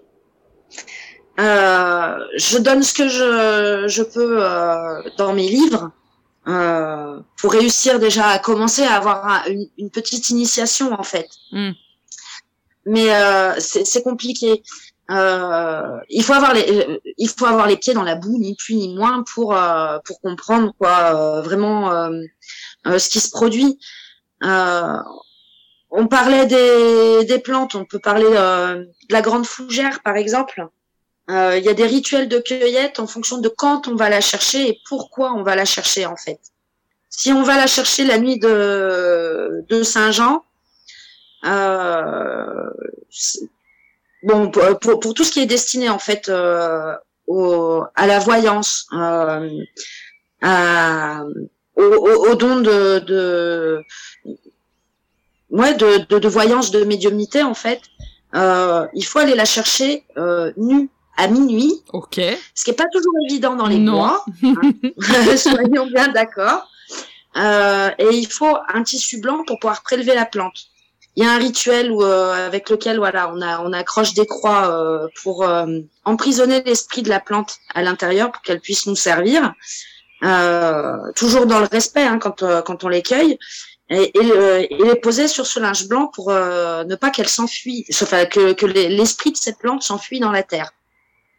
Donc il peut y avoir des choses comme ça que, voilà, on le dit en pratique, c'est bien, mais si on le montre à quelqu'un, euh, sans forcément être nu, mais lui montrer déjà ne serait-ce que la démarche, hein, je le précise, euh, bah, la personne, elle va comprendre que déjà, voilà, en pleine nuit, c'est bien, je te le dis comme ça, mais dans la réalité, mon gars, tu prévois ta lampe de poche, parce que maintenant les bois euh, sont pas toujours bien, bien, bien nettoyés. Euh, il peut y avoir des cailloux, tu peux te casser la figure, donc tu penses à ta trousse de secours. c'est bête, mais dans la pratique, il y a plein de choses qu'on ne peut pas transmettre dans un livre, en fait. Ouais. C'est euh, voilà. Donc là, c'est précisément pour ça, mais en fait, euh, cette même cueillette là, on peut la faire euh, tout à fait habillée, sans que ça craigne rien, euh, justement pour protéger contre les entités négatives ou contre les attaques magiques, par exemple. Au niveau divinatoire, c'est un, peu plus différent pour cette plante parce qu'il faut vraiment montrer sa pureté en fait d'âme. Euh, sinon, elle ne travaille pas avec vous. Donc, mais, mais ça, c'est des choses que euh, qui, qui, sont plus faciles à expliquer quand on est sur le terrain. Ouais, bien sûr. Donc du coup, des gens qui vont te contacter pour euh, euh pour que tu leur enseignes des choses, ça sera forcément des personnes qui s'ils te contactent en, habitant à l'autre bout de la France, euh, ça, ça sera pas possible, quoi. Il faut que toi, tu puisses euh, emmener la personne avec toi dans la matière, dans les bois, lui montrer les plantes. Euh. Moi, je sais que je faudrait faudrait qu'elle prenne une semaine de vacances en Ardèche et je pourrais déjà lui en montrer un petit peu. c'est bien noté. mais c'est important en plus de, de, de, montrer, enfin, d'être dans le physique aussi et dans le concret, quoi. C'est ça. Après, euh, il y a des choses, euh, tu disais, voilà, comment tu les reconnais, les plantes. Bon, moi, j'ai appris, euh, mais ça m'arrive encore d'avoir des doutes parce qu'il y a des, planches qui, des, des, plantes qui sont très, très proches euh, les unes des autres. Euh, il y a une super application qui s'appelle PlanteNet. Oui, euh, génial. Voilà, qui, et, ben avec votre téléphone, il y a quasiment, à part quelques endroits chez moi, il y a quasiment du réseau de partout. Euh, vous pouvez contrôler en fait euh, votre plante et, et, vérifier que vous avez bien choisi la bonne. C'est euh, c'est euh, ça, ça peut aider quand on est tout seul à travailler soit sur l'apprentissage des plantes justement, parce qu'il faudrait pas confondre non plus une plante tout à fait simple avec une plante toxique quoi. C'est mais mais c'est vrai. Pardon, vas-y. Oui. Vas-y, vas-y, je t'en prie. Non, mais moi, je travaille beaucoup avec les plantes séchées, du coup, que je vais chercher à, chez mon herboriste qui a du coup euh, une enfin, euh, de la récolte euh, sauvage, de la récolte raisonnée, etc. Mais du coup, les plantes vivantes, quand je me balade, je suis incapable de les reconnaître. Bon, j'ai mes aromatiques chez moi, je saurais reconnaître de la sauge et de la mélisse, mais mais c'est vrai que j'aimerais, tu vois, me dire, bah, quand je vais me balader en forêt avec mes enfants et tout, leur dire, alors ça, c'est telle plante, ça, c'est ça et tout. Et ça, c'est c'est un apprentissage de de longue bah, haleine, je pense. Je pense qu'un bon moyen de pouvoir faire ça et d'apprendre, c'est effectivement à chaque fois que vous allez vous balader, de prendre une photo de la plante et de faire un herbier après derrière. Mm. Ah oui, ça c'est euh, c'est royal. De toute façon, l'herbier il est quasiment nécessaire, hein. même pour euh, enfin euh, par tous les dieux. J'ai j'ai commencé il y a tellement longtemps euh, que euh, bah, les plantes de mes herbiers elles sont toutes euh, voilà en miettes hein. On va pas se leurrer. C'est voilà. Il y a un moment donné où euh, même euh, protégé par entre deux pages de toute façon voilà ça se détruit hein, ça se garde pas non plus 150 ans un herbier. Mais sur quelques années c'est bien pratique quand même. Et de toute façon on l'enregistre. Le fait de de le poser sur une feuille, d'écrire dessus. Déjà, mm. la plante, on l'a découverte et elle est enregistrée euh, dans la mémoire pour de bon, en principe. Mais euh, comme je te dis, même encore à l'heure actuelle, moi, ça m'arrive hein, de, de, sortir euh, la petite application et, euh, et puis de vérifier. Bah, dernièrement, euh, c'était pour la mandragore du pauvre.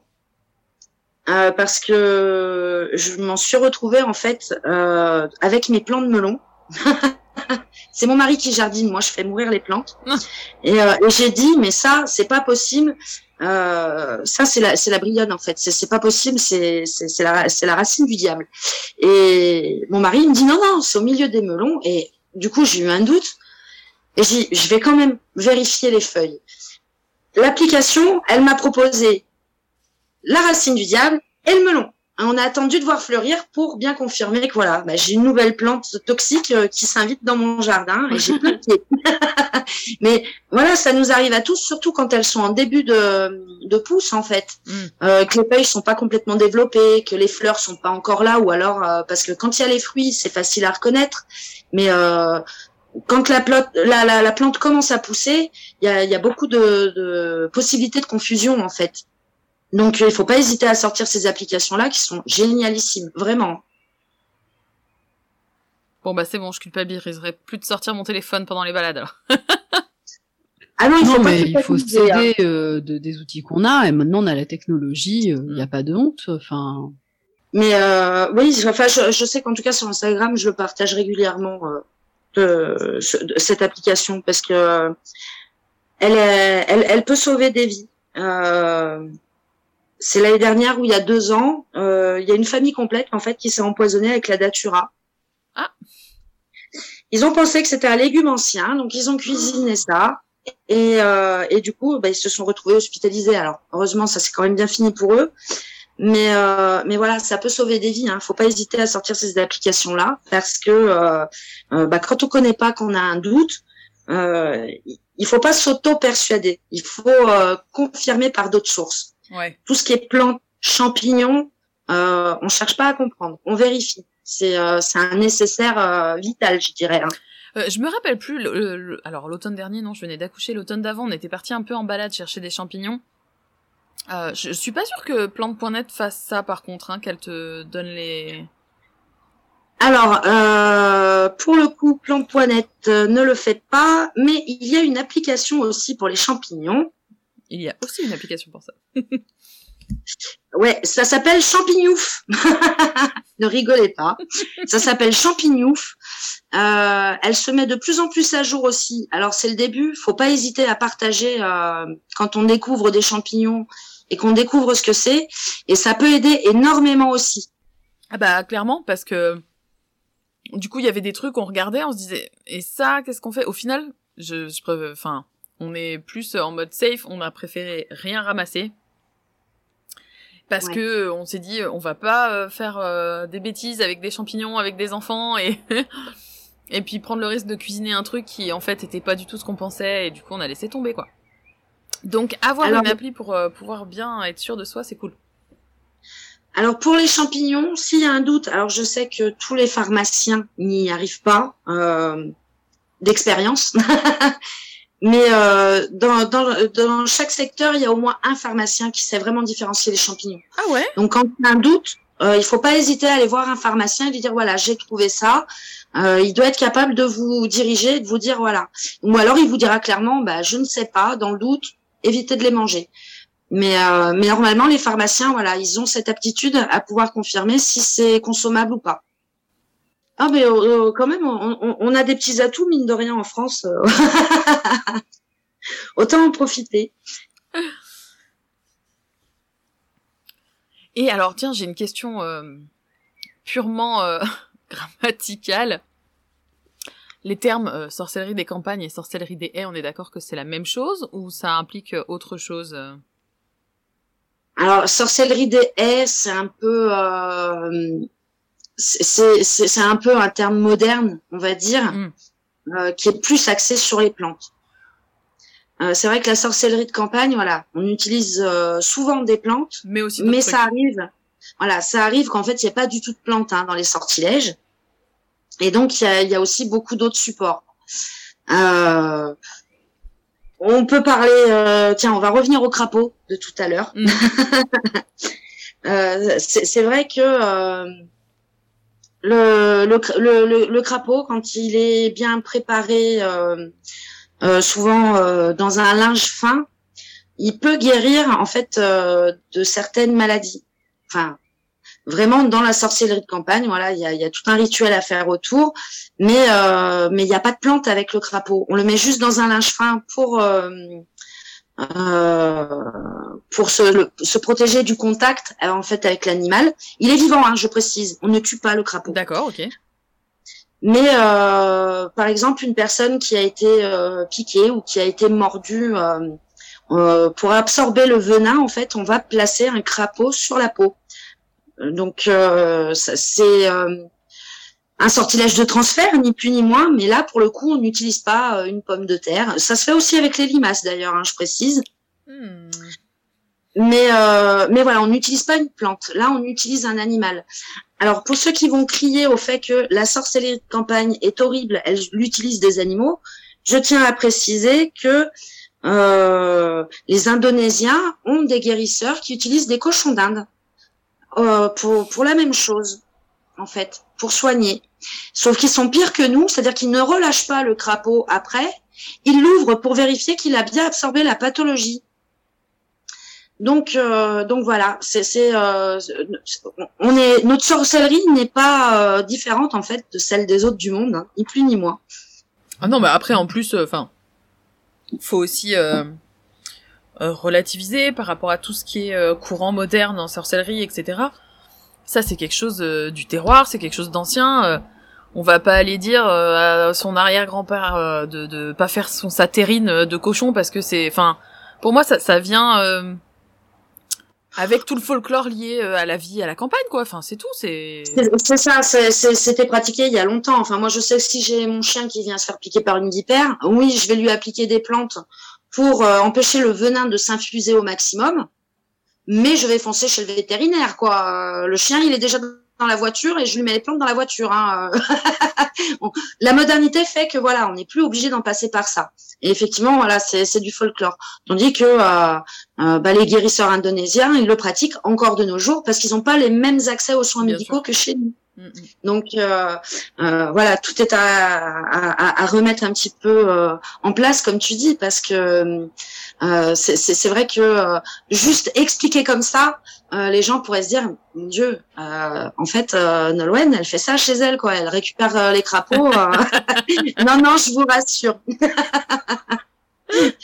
au contraire, j'ai un crapaud à la maison, il est chéri euh, comme pas possible, on en prend soin et, euh, et jamais je lui ferai de mal, bon Dieu.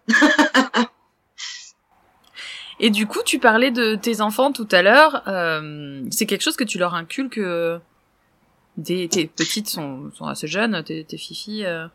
du coup, elles, elles eh savent ben, aussi aller chercher une plante ou. J'ai mon grand qui s'y intéresse, mais il aime apprendre par lui-même en fait, beaucoup. Euh, donc mon fils aîné qui a 19 ans maintenant. Euh, j'ai mon 14 ans qui ne s'y intéresse pas du tout. Lui, c'est euh, vraiment le domaine du paranormal au niveau des ovnis. Ah d'accord, ok. J'habite donc comme je l'expliquais en fait dans le parc régional des Monts d'Ardèche, mais je suis dans le triangle de la Burle. Donc pour ceux qui ne connaissent pas en fait, au niveau de l'ufologie, c'est le triangle des Bermudes français. Il y a beaucoup d'accidents d'avion et d'avions disparus en fait euh, dans ce triangle-là. Et, et, je suis dedans. Donc voilà. Et, euh, et c'est vrai que mon fils, ça le passionne. Depuis qu'on a eu une observation, euh, nous de notre côté, euh, qui n'est pas expliquée par le GEPAN, on est, euh, voilà, mon fils est vraiment là-dedans. Donc ça, la sorcellerie, c'est pas son délire du tout. Par contre, mes filles, j'ai jamais cherché à leur apprendre non plus, hein, parce que bah, il faut que euh, de leur côté, euh, ils aient envie de s'y intéresser. Enfin, moi, je pars du principe qu'un enfant, quand il pose la question, c'est qu'il est capable d'entendre et qu'il a envie de savoir. Mm, mm. Mais ça sert à rien de le forcer, en fait. Donc, euh, il, me voyait faire, on va dire, mais enfin, il me voyait récupérer des plantes, il me voyait faire des, des créations, des, des sortilèges ou voilà. Aujourd'hui, vous laissez maman tranquille, un désenvoûtement. donc, ils savaient qu'il y avait des choses, mais ça les intéressait pas plus que ça. Et mes filles ont vraiment commencé à s'intéresser en fait aux plantes. Donc euh, régulièrement, voilà, je, je, je, leur apprends des choses, je leur transmets des choses.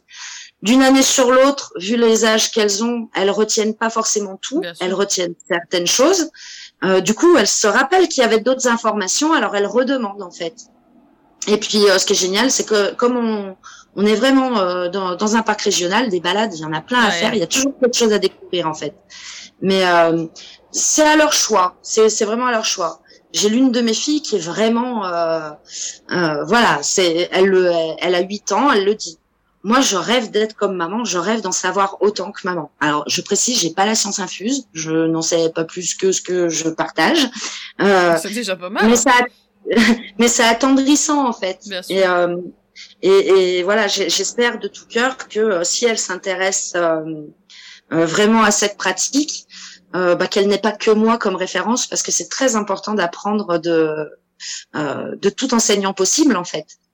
C'est comme ça que notre propre spiritualité se met en place euh, notre pratique aussi euh, sorcière et, euh, et, voilà que des points se recoupent, que d'autres bah, nous intéressent moins et qu'on laisse de côté, même si c'est maman qui a enseigné et que ça nous permette d'avancer quoi. C'est, euh, je, je, leur souhaite euh, voilà de, de, découvrir plein de personnes.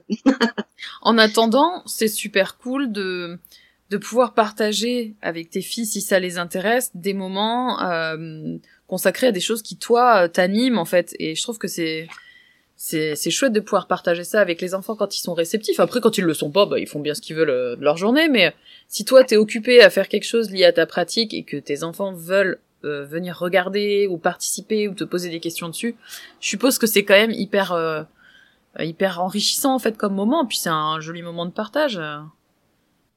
Bah, c'est super enrichissant et puis en plus ça pousse à expliquer de façon ludique. Donc ça, euh, c'est c'est quelque chose qui est, qui est vraiment agréable. Euh, j'adore échanger avec des praticiens. Hein. Euh, au contraire, j'adore même parce que c'est c'est hyper enrichissant de pouvoir partager avec quelqu'un qui a peut-être euh, la même vision, mais aussi une autre vision ou une vision complémentaire, et donc de s'enrichir sans arrêt. Mais avec les enfants, ils ont une ouverture d'esprit tellement différente euh, qu'ils vont te poser des questions là où tu t'y attends le moins. On a déjà eu cette discussion avec Fabiola. Oui, oui, Et du coup, eh ben, ça, ça, ça, ça te pousse au-delà en fait pour, euh, de, de ce que tu sais pour pouvoir euh, mieux le, leur expliquer, mieux leur faire appréhender les choses ou carrément leur dire des fois, bah, écoute, j'en sais rien. C'est une bonne question parce qu'on a le droit de pas savoir tout non plus et, euh, et, et les enfants apprécient.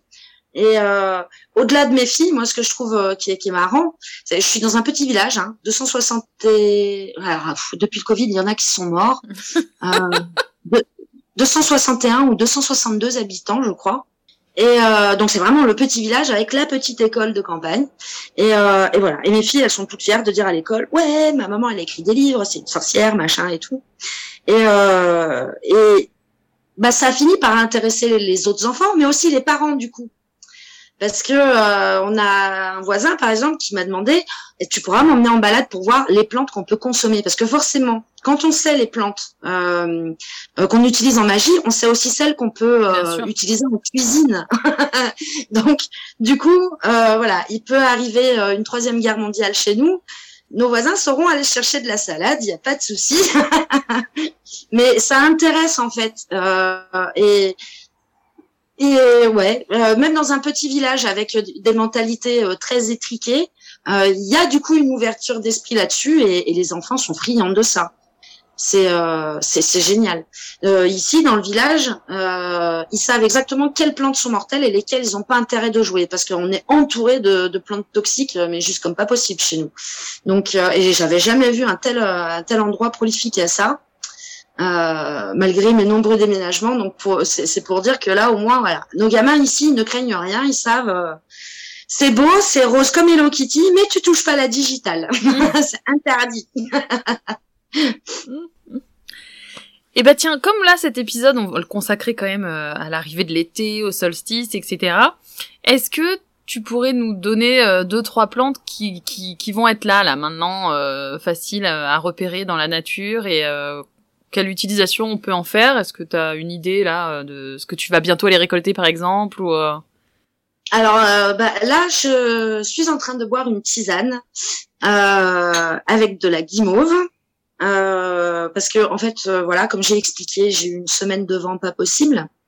Mmh. donc c'est bien, c'est antitussif et c'est anti-inflammatoire. Donc j'ai pris de la guimauve, j'ai pris de la mélisse du jardin, c'est calmant. Comme je stressais de faire cette émission, ça allait très bien aussi et, et maman poivrée et, le, et du coquelicot en fait pour la toux et, et, et pour l'engouement. Et, euh, et du coup, voilà, on peut parler de la guimauve, par exemple. Elle est pas dans le livre, d'ailleurs, je crois, la guimauve, euh, sur les pas d'une sorcière de campagne. Donc comme ça, euh, ça, ça, vous fait une petite plante en plus pour ceux qui écoutent.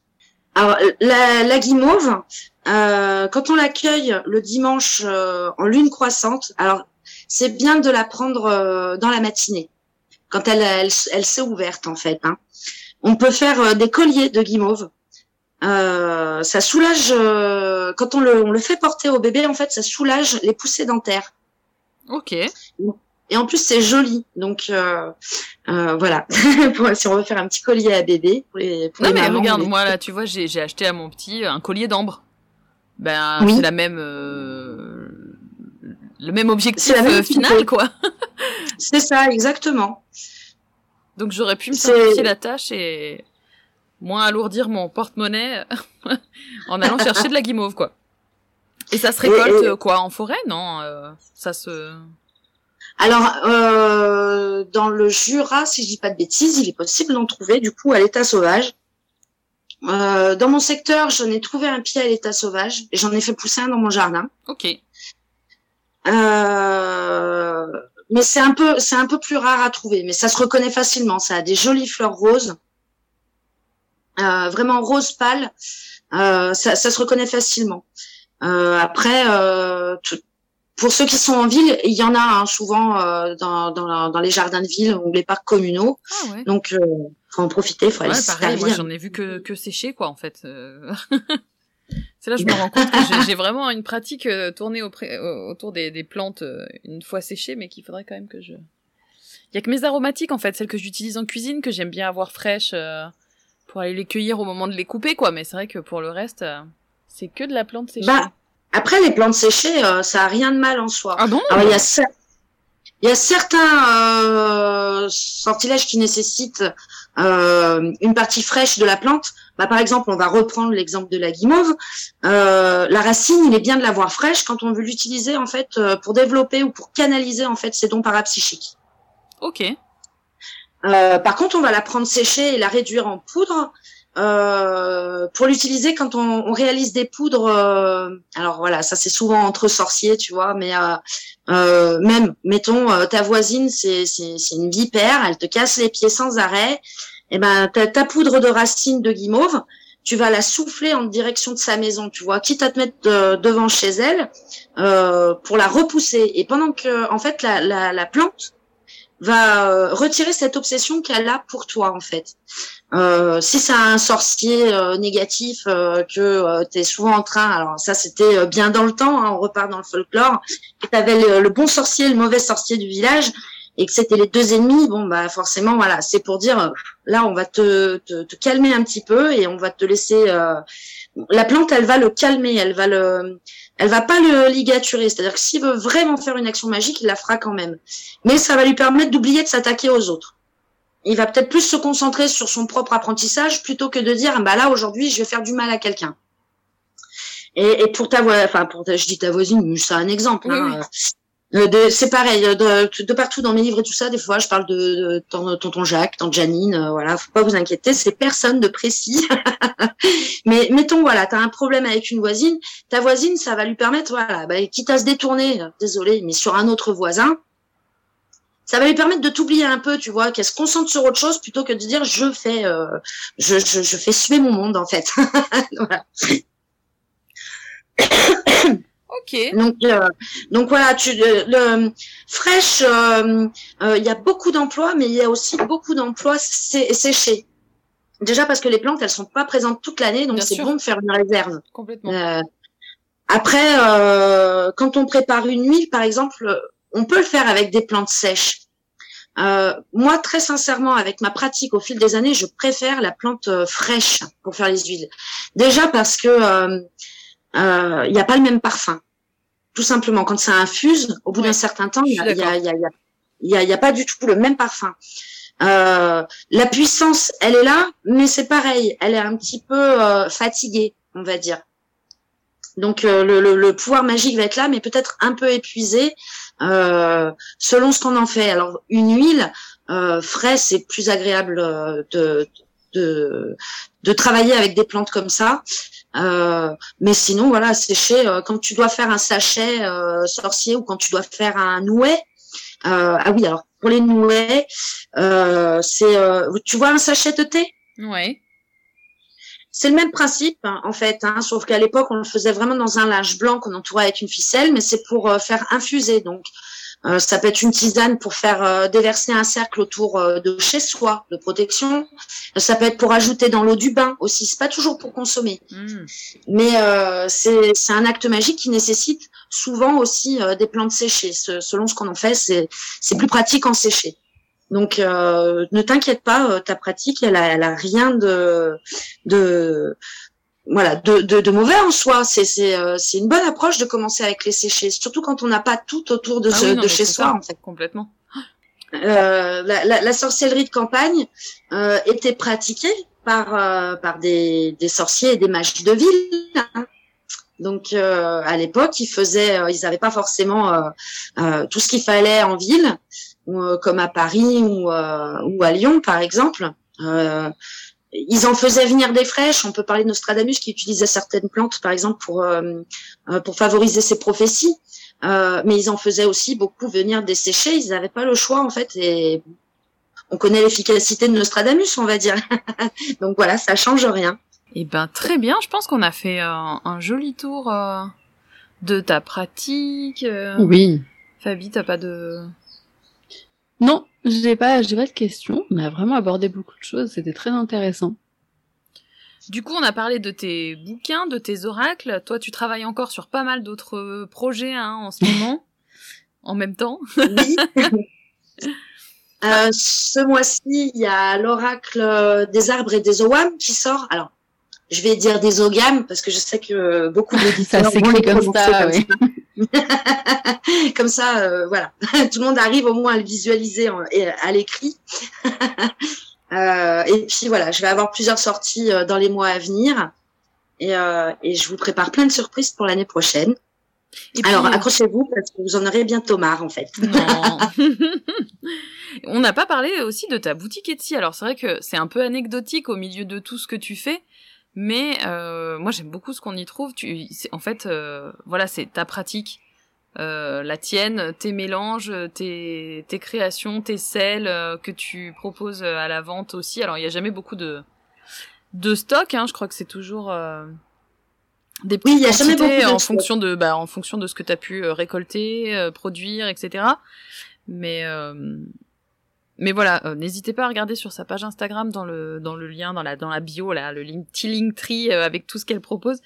Il y a sa boutique Etsy. Euh, moi, je sais que j'ai pas mal de choses à toi que j'utilise encore de temps en temps. Pourtant, ça fait un petit moment. j'ai ton huile sorcière que j'aime beaucoup utiliser en huile d'onction sur des bougies de temps en temps.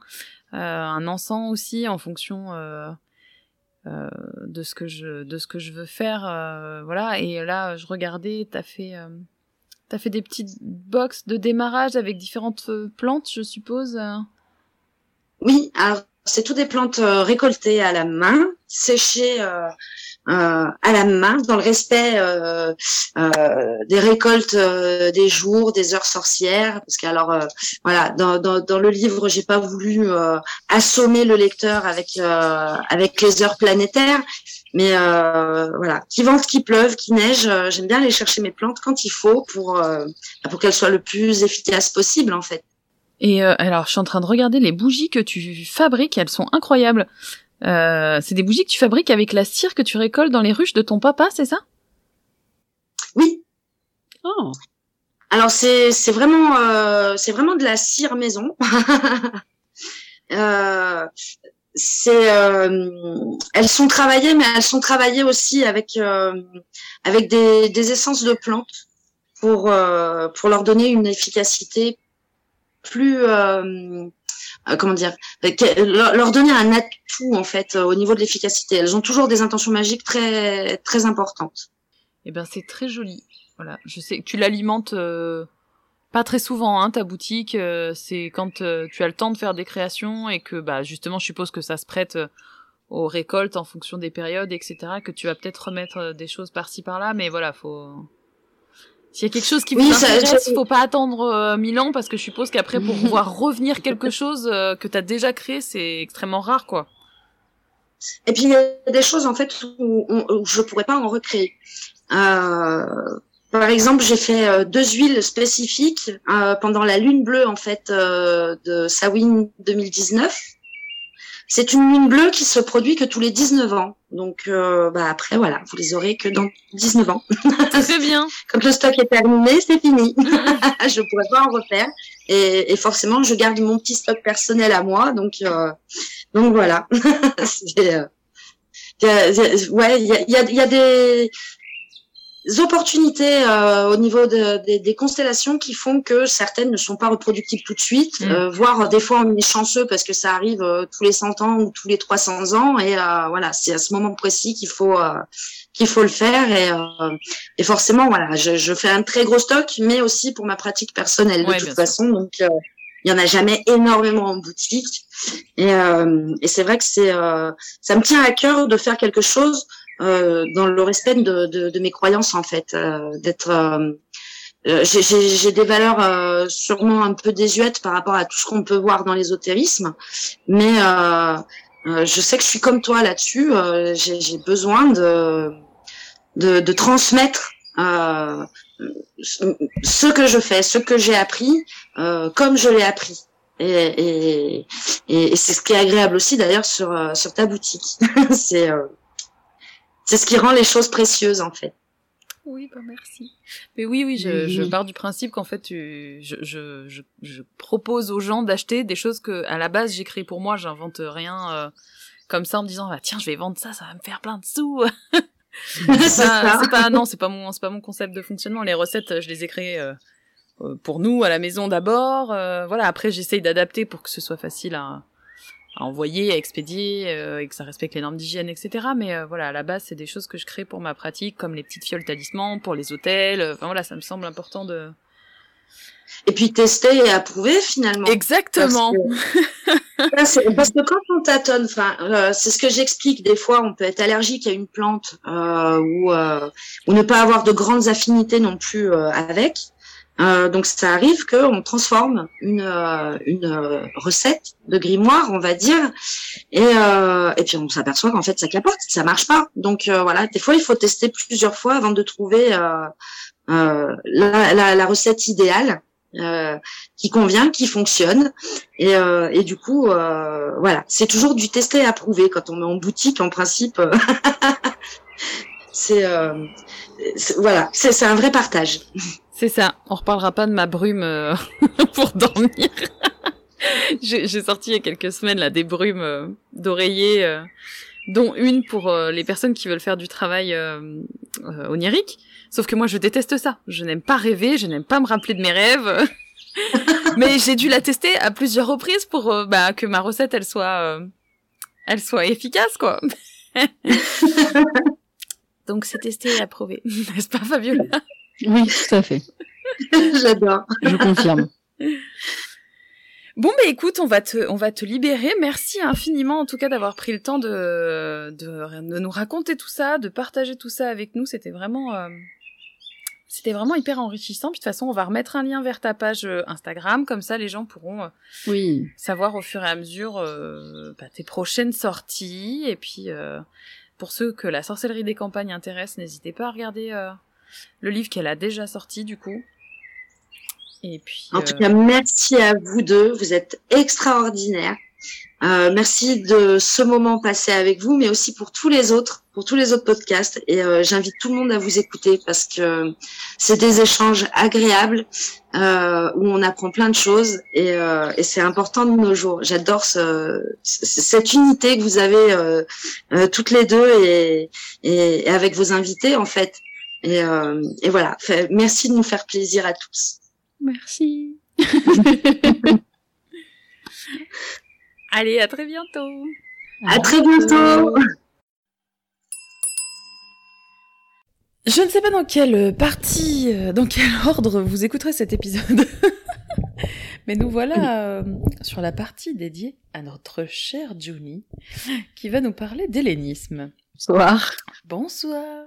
Tout à fait. Bonsoir. Merci de me recevoir dans ton podcast, Alexandra. Merci à toi d'avoir répondu à l'invitation.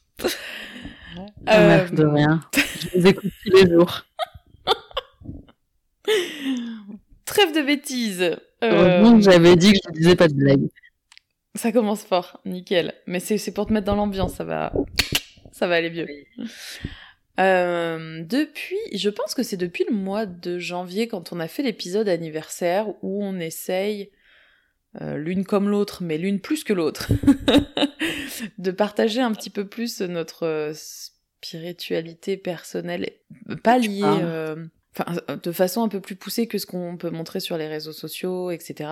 Et Fabiola particulièrement un petit peu plus parce que ben, on le sait, elle a son Patreon Patreon. Je sais toujours pas comment ça se prononce. euh, dans moi, lequel, Patreon. Euh, ouais, moi ça dépend des jours.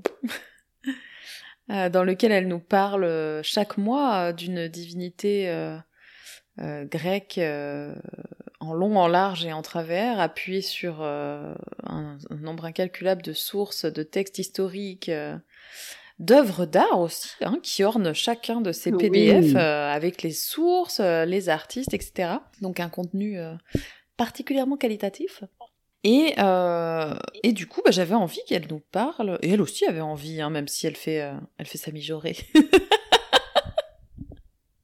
J'ai placé le mot mijaurée dans le podcast, je pense qu'on me force. je suis prise en otage. Oui. Ah bah, c'est top 2 avec la Zubida, quoi. Hmm, mais voilà. Euh, donc du coup voilà, on voulait qu'elle nous parle un petit peu plus de l'hellénisme qui n'est hmm, pas quelque chose que je pratique moi, alors même si forcément à force de la côtoyer euh, j'ai un minimum de base, mais euh, on va partir dans l'idée que je suis une totale noob, c'était pas le mot que je cherchais, je cherchais un mot un peu plus distingué, mais, mais on se comprend. du coup, Fabiola, qu'est-ce que l'hellénisme? C'est une religion? Euh, oui, c'est une religion, euh, une religion païenne, euh, du coup, polythéiste, grecque. on dit qu'elle est, enfin, c'est une religion antique, mais en fait, elle date d'avant, un petit peu comme toutes les religions païennes. elle a une origine inconnue parce qu'elle est le fruit d'évolution, de cultes locaux et après d'appropriation, de syncrétisme, etc. Et elle continue d'ailleurs encore de nos jours euh, d'évoluer avec son temps, avec nous. Euh, donc c'est ça qui est hyper intéressant. C'est une religion qui est très sourcée en plus, donc même si on a quand même beaucoup, beaucoup, beaucoup de ressources, ça reste toujours très difficile quand même à retracer les origines. Mais par contre, elle est très sourcée, donc on a beaucoup d'informations.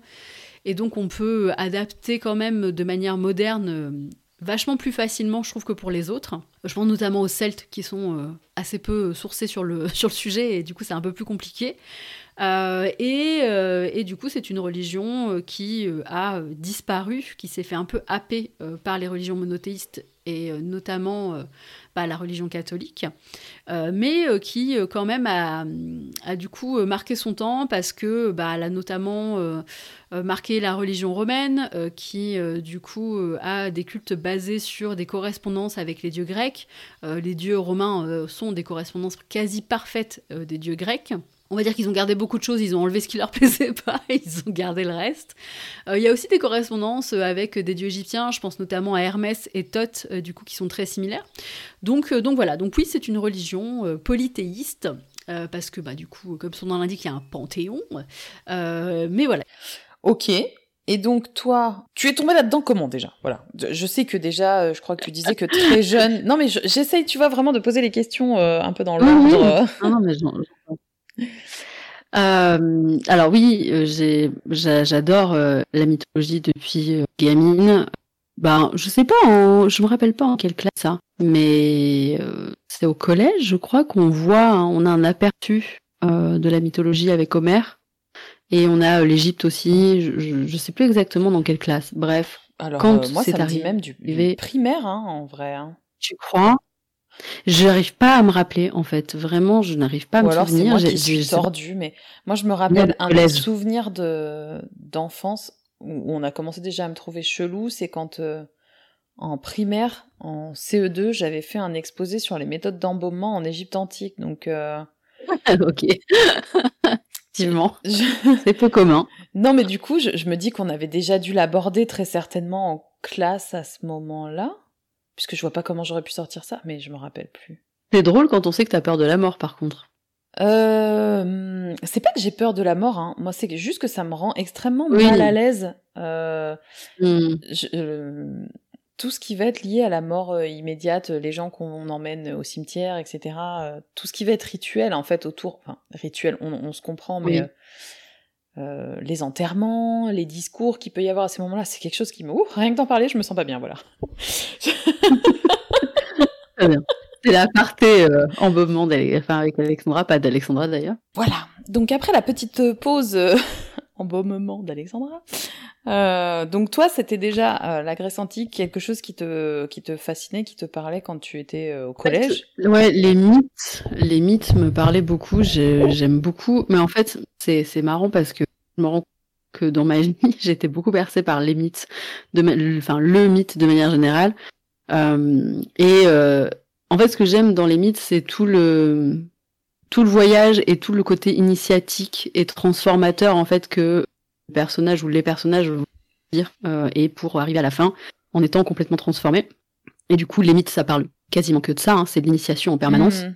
Et, euh, et, en fait, je me rends compte que dans mes lectures, enfin, je lisais, enfin, et je lis toujours beaucoup d'heroic fantasy qui mine de rien sont des quêtes euh, et euh, je joue beaucoup aux jeux vidéo et euh, du coup et les comics aussi sont euh, on va dire quand on connaît les super héros c'est un vrai truc initiatique qui se passe pour eux quoi en général et effectivement j'ai été fascinée par l'archéologie je voulais faire archéologue enfin voilà tu sais comme quand on est gamin et qu'on veut faire truc. Bah oui, mais tu sais que moi, je voulais être euh, égyptologue, clairement. Euh, L'égyptologie, c'est une grosse passion pour moi, gamine, donc euh, je comprends. Grave. Non, non, mais ouais, c'était un vrai truc. Et puis, euh, moi, j'avoue, j'ai été bercée par la culture des femmes.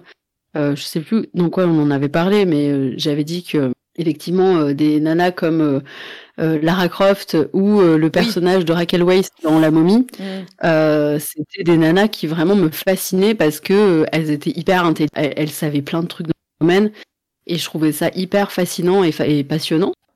Moi, tu vois, j'avais ce côté où gamine, j'étais vraiment plus ok, moi je veux bien faire de l'Égypto ou ce genre de trucs mais euh, en mode juste nerd. Je suis pas une aventurière, je j'ai pas envie d'aller ah. sauter dans la jungle et euh, Lara Croft euh, c'était euh, j'ai bien aimé Non mais alors moi c'était vraiment pour son côté ouais ouais, non mais c'était vraiment pour son côté connaissance parce que regarde le personnage de Raquel Weisz, elle est embarquée mal, malgré elle dans une aventure mais ce que je veux dire c'est que à la base c'est un rat de bibliothèque avec mm. ses petites lunettes et, et tu vois et elle nerd sur l'Égypte à fond les ballons et et, et, voilà, mais euh, mais oui, je comprends le côté aventurier. Bon, si on pouvait éviter de se mettre dans la merde euh, pour aller chercher des reliques, euh, c'est quand même mieux.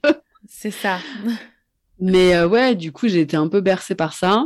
Et puis après, ben la vie a fait a suivi son cours. j'ai pas du tout. Alors, j'ai quand même fait histoire de l'art. Enfin, je suis quand même restée un peu dans dans cette branche-là, mais du coup, je suis partie complètement ailleurs après, à l'âge adulte, quand il a fallu payer des factures et avoir un vrai mm-hmm. travail. Euh, puisque la réalité est tout autre, clairement. Euh, et puis j'avais pas, euh, enfin c'est ce que je dis tout le temps, mais moi j'ai grandi dans une famille du coup plutôt catholique, pas pratiquante mais catholique, et du coup je me reconnaissais pas du tout là-dedans. mais j'ai donc une de mes petites cousines qui est musulmane, puisque j'ai une famille multiculturelle. Euh, et je trouvais son rapport à Dieu, en tout cas à son Dieu, hyper beau, mais vraiment très très beau et hyper sain. Euh, encore aujourd'hui, c'est, je pense, une des personnes avec qui je parle le plus de religion et de spiritualité et, et euh, avec qui, euh, tu vois, on a des vrais échanges et débats et c'est hyper cool. Et, euh, et vraiment, c'est quelque chose qui m'avait beaucoup touché, mais je croyais en rien en fait, et je trouvais pas en quoi croire. C'était très, enfin, c'était bizarre et terrible à la fois. Euh, j'avais l'impression d'être un peu une coquille vide à des moments, tu sais, où euh, en fait je disais que j'étais athée parce que bah du coup euh, j'avais pas de religion, mais j'avais quand même envie de croire qu'il y avait quelque chose. et puis bah du coup un jour, mais voilà complètement par hasard, je, je, surfais sur YouTube et puis je suis tombée sur un reportage de Vice à propos du coup de l'hellénisme et des pratiques helléniques en Grèce. Et j'ai trouvé ça hyper beau. Je suis tombée sur une cérémonie, du coup, qui était vraiment très jolie. Puis vraiment, le reportage était très bien fait. Je crois qu'il est encore euh, dispo sur YouTube. Il date de 2014. Et euh, on y voit d'ailleurs, euh, c'était une époque où, je crois que c'est encore un peu le cas, où du coup, c'est catholique orthodoxe en Grèce, principalement. Ouais.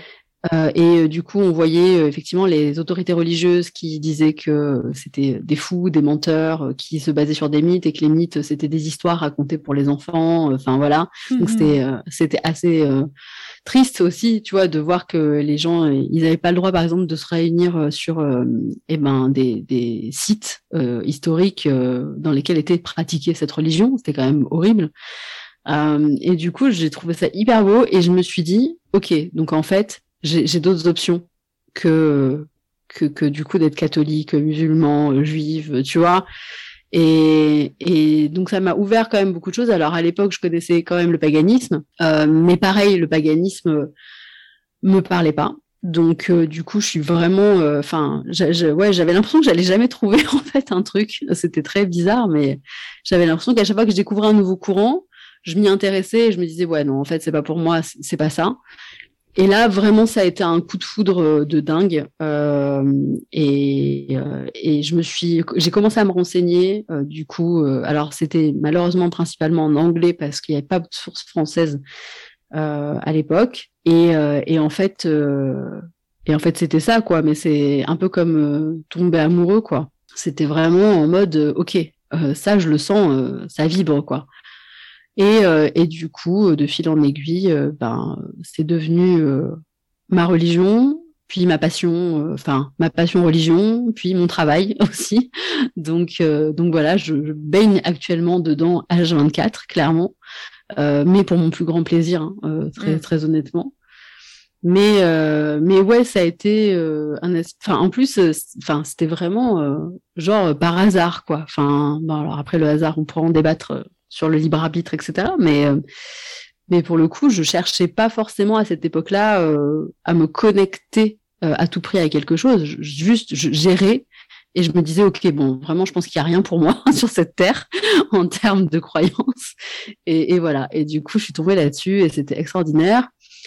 Pendant une bonne année, j'ai pratiqué de manière très discrète, timide, j'en parlais pas trop j'avais euh, bah j'étais pas forcément déjà moi je, connaissais pas assez de choses pour me sentir euh, à l'aise. Euh, on a toujours ce truc euh, de quand on se met dans une spiritualité dans une spiritualité pardon une religion de, au début on n'en parle pas trop trop parce que déjà on n'est pas sûr on sait pas trop où met les pieds. Il faut quand même le temps d'intégrer des choses et tant qu'on n'est pas bien droit dans ses bottes et sûr de ce qu'on fait j'ai l'impression qu'on est, on se sent pas légitime aussi pour en parler. Mm-hmm. Et euh, c'est toujours un peu le truc, hein, de toute façon. Mais voilà, ce qui est débile, hein, parce que la religion, euh, c'est c'est c'est c'est le cœur, c'est l'âme. Il n'y a pas de légitimité à avoir. Si vous croyez en quelque chose, vous croyez en quelque chose. Donc euh, donc voilà. Et puis euh, et puis ouais, là, ça fait depuis un an où je travaille un peu plus là-dessus sur le fait de d'être à l'aise avec le fait de d'être visible euh, à propos de ça. C'est j'ai encore du chemin à faire clairement, j'ai encore du boulot, mais mais ça se fait. Mais ouais, ça a été euh, très long et très compliqué. Et puis euh, et puis euh, ouais, c'est c'est c'est ça a été tout un parcours initiatique très particulier, mais je suis aujourd'hui bien dans mes pompes et, et heureuse d'être visible à ce sujet. Donc donc ça c'est cool. Euh, et puis là, voilà, sur le Patreon, on s'éclate, euh, on a des débats hyper constructifs. Euh, il faut savoir que sur le Patreon, il y a autant de personnes qui font de la cartomancie, qui viennent par curiosité pour la mythologie, qui viennent par curiosité pour l'hellénisme, et puis tout le monde se mélange. on a tous des croyances très différentes les uns des autres. Euh, c'est des échanges sur la religion, sur les croyances, sur plein de choses qui sont hyper constructives. Euh, et ce que j'aime, c'est que chacun peut apporter sa petite pierre. Et, euh, et en fait, c'est hyper bienveillant. Euh, c'est ce qu'on disait du coup quand on parlait des bouquins cet mm. après-midi. Euh, c'est que voilà, il y a toujours des débats hyper bienveillants et constructifs et que chacun a le droit de croire en ce qu'il veut. Personne va venir dire ah mais c'est de la merde, ah, mais machin. Donc euh, je suis hyper contente de ça aussi, d'avoir réussi à réunir des gens qui peuvent parler librement aussi euh, de leurs croyances sans se dire j'ai honte, tu vois, parce que je vais passer pour une folle ou voilà. Donc donc voilà. Je sais pas si c'était très clair, j'ai l'impression d'avoir été très brouillon. Non, pas du tout. Non, non, c'était très clair. C'était très très touchant parce que voilà, on sent que c'est vraiment euh, un truc qui te qui te fait euh, qui te fait vibrer euh, Franchement, ton, ton cœur quoi. Ouais, j'ai eu du mal à à l'assumer. c'est aussi pour ça, je pense que j'ai voulu créer une communauté où les gens se sentent bien parce que moi, ça m'a fait beaucoup de mal pendant un moment. mais c'est moi qui me faisais du mal. Hein. clairement, c'était pas mmh. la religion. Hein. C'est juste le rapport à soi et être un peu alternatif qui est un peu compliqué pour moi. Euh, mais, euh, mais du coup, euh, ouais, je j'ai jamais été aussi bien dans mes pompes et je vais avoir 36 piges, hein, donc on est là dans la vie. Mais, mais j'ai jamais été aussi bien dans ma tête, dans mon cœur et mon âme que là depuis que je pratique, quoi.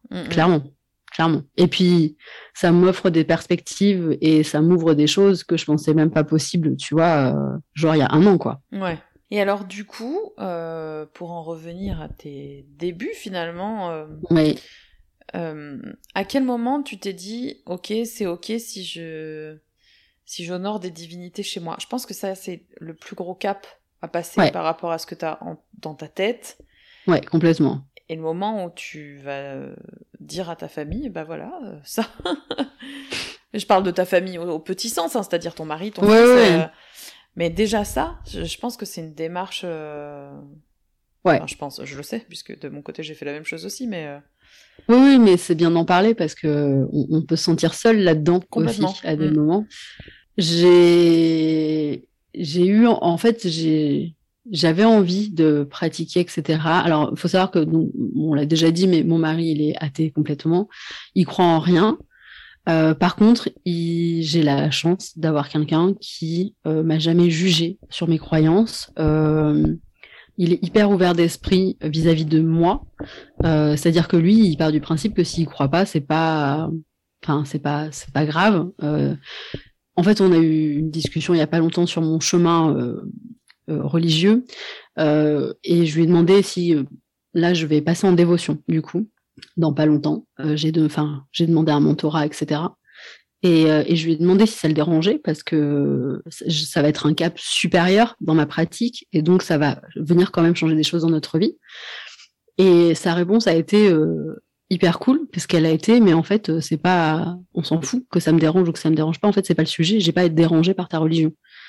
Et je me suis dit ok, c'est cool. je suis avec vraiment quelqu'un de safe. Euh, il, a, il, me l'a dit, il a, il a pas son mot à dire en fait. C'est moi que ça concerne, il a pas son mot à dire. Et, et j'ai trouvé ça hyper rassurant pour moi. Et du coup, ça m'a encore plus euh, fait dire que voilà, j'avais beaucoup de chance de l'avoir.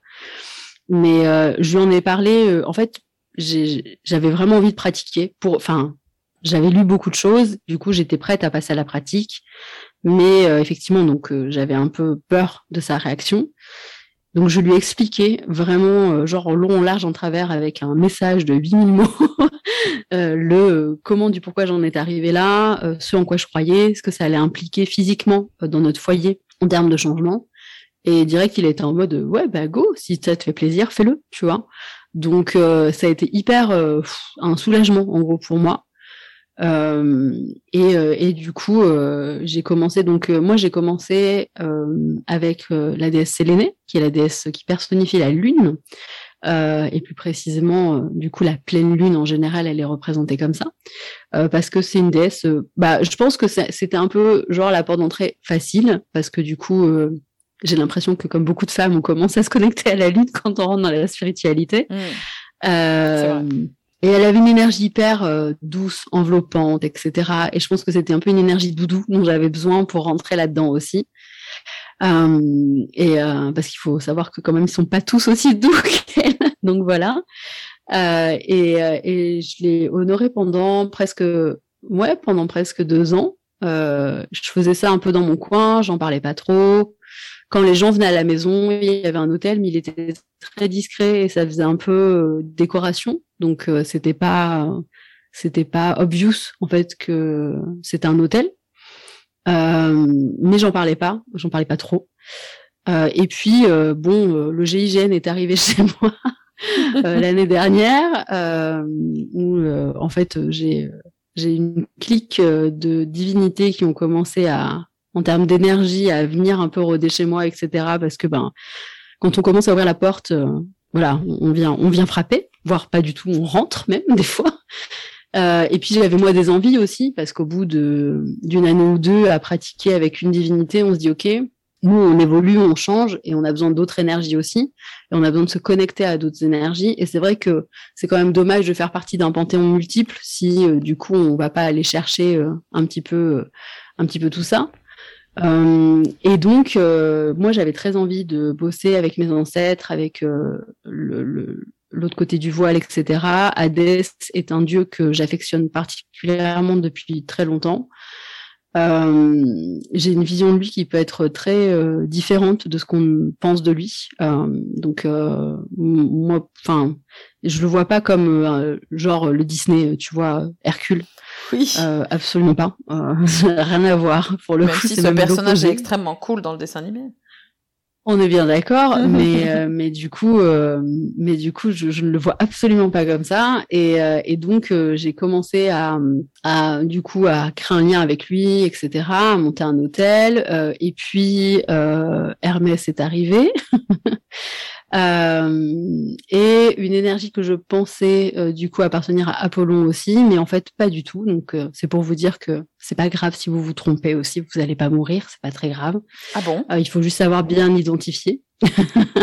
non mais pas ah bon, ah bon c'est pas grave. Non ah bon je savais pas qu'il y avait eu un, un retournement de situation à ce niveau-là. Si si, je te raconterai tout ça ultérieurement. Très bien. Euh, mais euh, en fait, euh, le travail d'identification des énergies, c'est très compliqué, c'est très long. donc on suppose des choses, on n'est jamais sûr. et comme le dit très bien Niena d'ailleurs, on n'est jamais vraiment sûr qu'on travaille avec la divinité avec laquelle on croit travailler. Hein. On n'aura jamais la réponse. Mmh. il faut juste faire confiance au process. et du coup, voilà, moi j'ai eu pendant un moment un, une énergie qui était identifiée comme étant Apollon euh, chez moi euh, par euh, moi, par d'autres tirages d'autres personnes en plus, donc c'est très particulier. Et il s'est avéré au bout de quasiment six mois qu'en fait pas du tout c'est pas lui. Et donc euh, ce qui expliquait euh, le pourquoi j'arrivais pas trop à me connecter et à comprendre ce qu'il faisait là. Euh, mais ça fait partie du game hein. franchement voilà il y a rien de y a rien de compliqué. Enfin il y a rien de grave à tout ça. Ça fait partie du jeu aussi hein, des énergies et de l'invisible. On sait jamais trop à quoi on se connecte. Le principal c'est de s'en démêler un petit peu.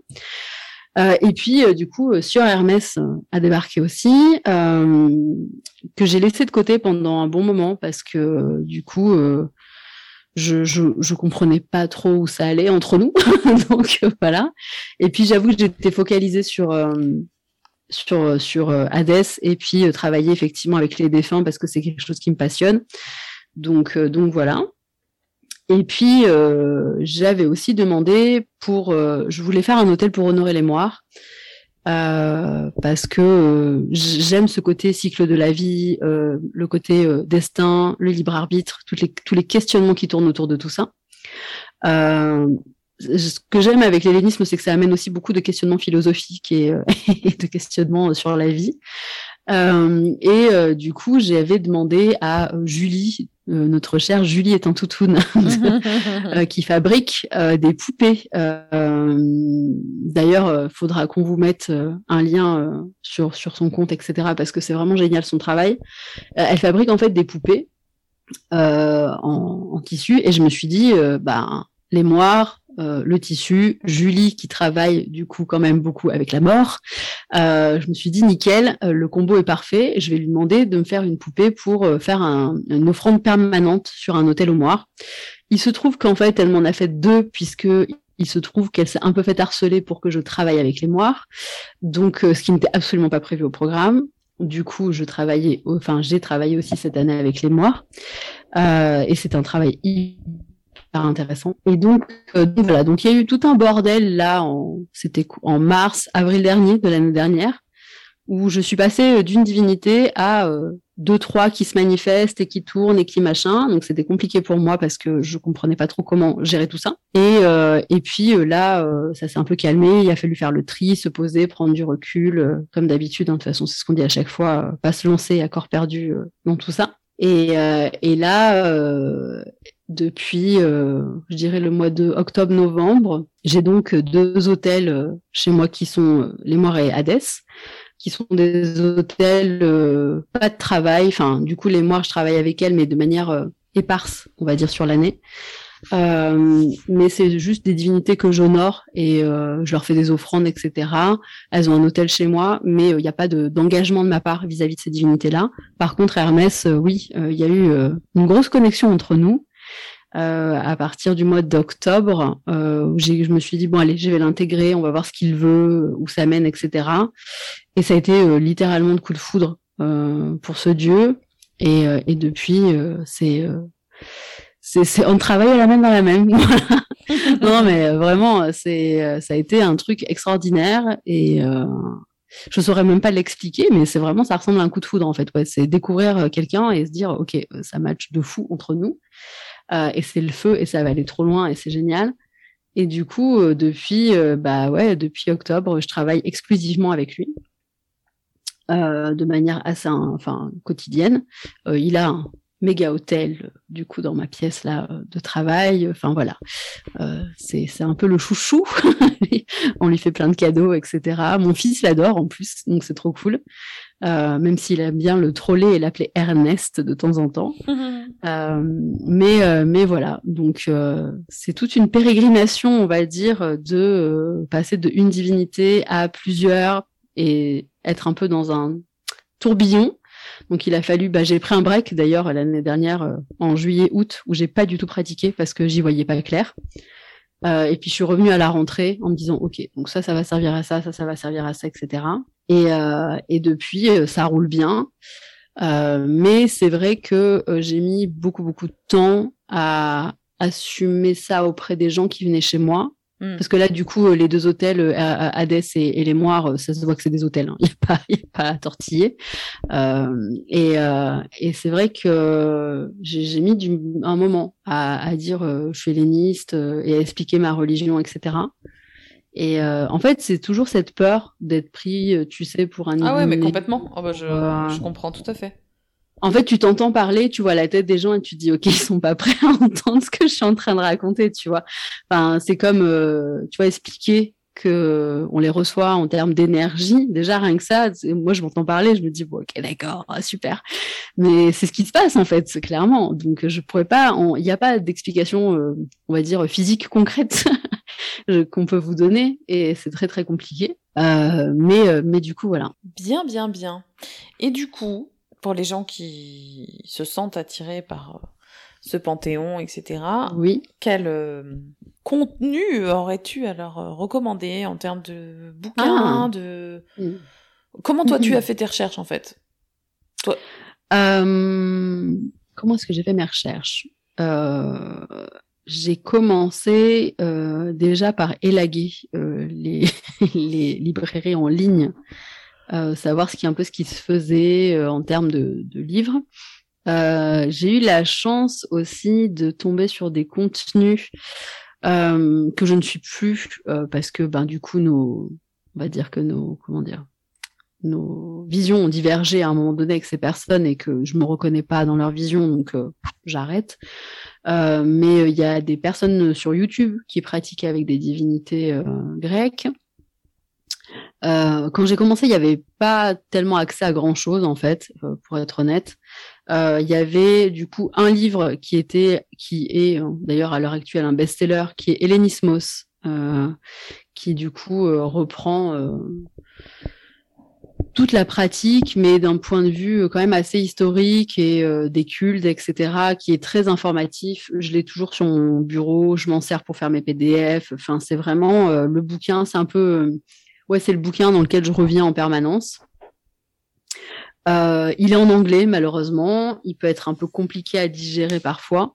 mais il est très très complet et si vous êtes féru d'histoire et de et pas forcément de mythologie mais de culte réel, pour le coup, il est, il est très bien fait. Ah bah tiens, justement, je voulais te poser cette question, mais du coup, dans ce bouquin, tu trouves euh, comment était euh, le culte euh, dans l'Antiquité, comment étaient vénérées ces, ces divinités, etc. Alors c'est assez global parce qu'il fait pas de la divinité par divinité. En fait, bah, déjà, si vous voulez commencer l'hellénisme, je vais vous donner un, un petit tips qui va peut-être vous rassurer. Euh, il y a zéro vérité sur les divinités. Euh, encore à l'heure d'aujourd'hui, euh, il est impossible de définir leur origine. Il est, il est impossible de définir d'où exactement part un culte. Mmh. et en fait, il y a une grosse différence entre les mythes et donc les, la vision des divinités dans les mythes et comment elles étaient réellement perçues par le peuple grec et comment est-ce qu'elles étaient honorées. Euh, j'en ai parlé la dernière fois dans notre du coup euh, live Odyssée, le live du club de lecture. Euh, il faut savoir que du coup les cultes étaient très différents. Et que une personne avait son culte personnel, ensuite il y avait le culte du foyer, le culte de son village ou de, on va dire, sa ville, son village, et ensuite le culte de la police, donc de la grande ville, genre Athènes, par exemple. Voilà. Ah oui, d'accord. Donc en fait, chacun pouvait un peu le faire à sa sauce entre guillemets. Euh... Artemis, par exemple, euh, qui était euh, honorée de notre Turquie actuelle jusqu'au Portugal actuellement. Donc c'est quand même, on est sur un territoire très très très très large. Ouais. Il faut se dire que c'est impossible que toutes ces personnes la voyaient de la même manière, l'honoraient de la même manière. Mm, mm, mm. C'est impossible. Donc, faut déjà vous déculpabiliser par rapport à ça. Euh, Mais ça, je pense que pour le coup, c'est un petit peu dans dans tous les types de, de croyances. Euh, de, de, de, arrêter de se comparer à la façon dont pratique son voisin. Euh... Ouais, mais tu vois, moi, c'est un truc qui me gêne un peu, c'est qu'il y a quand même des injonctions. Euh, et souvent, il y a des personnes qui sont en mode oui mais tu peux pas dire ça parce que moi je la vois pas comme ça et en fait c'est pas comme ça qu'elle a été pratiquée machin ça arrive souvent hein, que que des gens euh, soient un peu en mode oui, mais c'est ma divinité, alors je la connais, donc euh, je sais ah. que tu peux pas dire ça d'elle, tu vois. Alors qu'en fait, c'est c'est ridicule et, et, il faut juste accepter. Euh, mais on va faire un live dans pas longtemps et euh, je sais pas si je vais le mettre en, si je vais le rendre public ou pas, en fait, parce que je trouverais ça intéressant qu'il y ait plein de gens qui puissent le voir. Mais euh, je vais faire un live dans pas longtemps pour parler de ça avec les gens du Patreon de ce côté, euh, quand on aime une divinité, on a beaucoup de mal à accepter que quelqu'un d'autre ait une vision complètement différente. Et c'est legit parce que du coup, euh, tu sais, toi tu l'aimes et tu dis mais moi je la connais en fait. Et euh, sauf que c'est pas comme avec une personne, ça peut pas fonctionner comme ça. Oui, alors même à l'inverse, ça peut être, enfin te, te réfréner dans tes, dans ta voix à toi. Mais bien sûr, c'est pour ça qu'il faut absolument pas le faire euh, cette personne-là et cette autre personne-là, elle, elle, voit cette divinité et elle la présente comme ça. Moi, le ressenti que j'ai, il est complètement différent. Du coup, est-ce que c'est moi qui suis dans l'erreur? Est-ce que du coup, je ne devrais pas honorer cette divinité? Est-ce que du coup, il y a pour un autant, non, c'est pas illégitime en fait. C'est ça qui est terrible. Euh, on en parlait euh, aussi du fait que, bah, par exemple, il y a des divinités comme Estia ou Nyx où il y a très très peu de sources, il y a très très peu de, choses palpables en fait auxquelles se raccrocher. Et donc du coup, c'est l'UPG de la personne qui prend le pas. Euh, alors l'UPG, c'est la croyance, enfin c'est les ressentis personnels en fait. Euh, il y a les ressentis personnels, les ressentis partagés, les ressentis, euh, on va dire officiels qui ont été du coup écrits entre guillemets par des personnes, voilà. Et, et du coup, l'UPG, elle est quand même à prendre en compte dans sa pratique parce que bah il y a des moments où on n'a que ça en fait. Euh, alors il faut faire attention, il faut la contrôler et puis il faut s'assurer que c'est pas de l'ordre du fantasme, mais elle est importante. Euh, et, c'est ce que je dis tout le temps en fait, c'est que le, bon équilibre pour moi, c'est faire des recherches énormément. Vous prenez tout ce que vous pouvez trouver sur une divinité, euh, vous l'emmagasinez et d'un autre côté, vous avez vos ressentis à vous, vous posez tout ça sur papier. journaler, c'est très très très important. Euh, ça permet. De... Ouais, alors il y en a qui, qui n'aiment pas ça, je non, sais. Non, mais je ne, je n'ai rien dit. Mais... non, non, mais, euh, je, je suis... que... Non, mais alors, si je peux, euh, justement, on, le sait, je le dis, j'en parle même mm -hmm. sur Chaudron Compagnie, j'avais fait un post à ce sujet. j'ai de gros problèmes avec le journaling parce que parce que je, je pense que j'aime trop la perfection dans ce genre de contenu pour euh, accepter de me planter, de faire un truc mal, et du coup je le faisais pas. Euh, Sauf qu'aujourd'hui, un an, un an et demi quasiment après avoir moi aussi commencé mon chemin euh, spirituel avec mhm. la divinité que j'honore, j'ai énormément de regrets de pas l'avoir fait plus tôt parce qu'en fait j'ai aucune trace écrite et du tu parcours. peux pas revenir dessus. Ouais, du parcours que j'ai fait, c'est un peu triste, mais euh, c'est pas grave, c'est comme ça. Hein, je m'y suis mise du coup maintenant. ouais, c'est hyper important. Euh, déjà pour soi, euh, je trouve pour euh, vraiment rétrospectivement se dire ok, il y a un an, je croyais ça, je faisais ça et tout. C'est trop bien de dire l'évolution que tu as pris. Complètement. Et, et en plus, ça permet de recouper des informations, de moi après du coup comme je suis cartomancienne je tire les cartes pour euh, communiquer, pour faire plein de choses. Donc ça me permet de revoir des tirages, de me dire ok là il s'est passé ça et là ça faisait ça. Et, et vraiment c'est hyper intéressant. Et surtout déculpabilisez-vous. Euh, si c'est juste un carnet où vous notez une date et ah un truc, ah oui. pas besoin de ce soit joli, y a pas besoin de faire de jolis tout collages. Que les infos y soient en fait. Ouais, complètement. tout c'est que les infos y soient et que vous puissiez y revenir parce que c'est hyper important. Euh, et en fait, parce qu'en fait, vous allez toujours trouver des nouvelles choses sur les divinités. Et c'est ça qui est génial, c'est que elle, euh, la vision que vous avez d'une divinité, elle peut changer tellement en un claquement de doigts. Vous, vous lisez une ligne sur un truc et vous dites ah waouh, ok, d'accord. Donc en fait, je, je savais rien. euh, et, euh, et du coup, euh, c'est ça en fait. C'est vraiment tout poser, vos ressentis personnels et vos recherches, et de vous dire ok, le curseur entre les deux, il est où, et, et, et de le placer sur ce qui vous convient vous en termes de vision et euh, comment est-ce que ça peut être amalgamé avec ce qui est écrit et comment est-ce que vous pouvez euh, du coup construire une pratique autour de ces deux choses quoi. Euh, si vous êtes trop dans l'UPG, malheureusement, ce qui peut se passer, c'est que du coup il y a tout ce qui va être de l'ordre ben, du fantasme, de des illusions, et puis du coup vous faites de la divinité un peu ce que vous voulez. Euh, et, et, ça, ça va un peu briser un peu son essence euh, primaire parce que du coup vous allez vous dire ok mais enfin l'image que je m'en fais elle est comme ça et elle va être très fantasmée et pas forcément la reflet de la réalité et ça peut être très dangereux d'un point de vue euh, santé mentale aussi euh, et si vous êtes trop dans la recherche et trop dans le trouver la vérité, vous allez jamais la trouver, ça va vous frustrer et du coup ça sert à rien. Donc le tout c'est d'arriver à placer le curseur au milieu, dans qu'il y ait une vision qui ne vous frustre pas, et en même temps qu'il soit quand même nourri par des choses et nourri par des recherches et nourri par des écrits. Voilà. Très bien.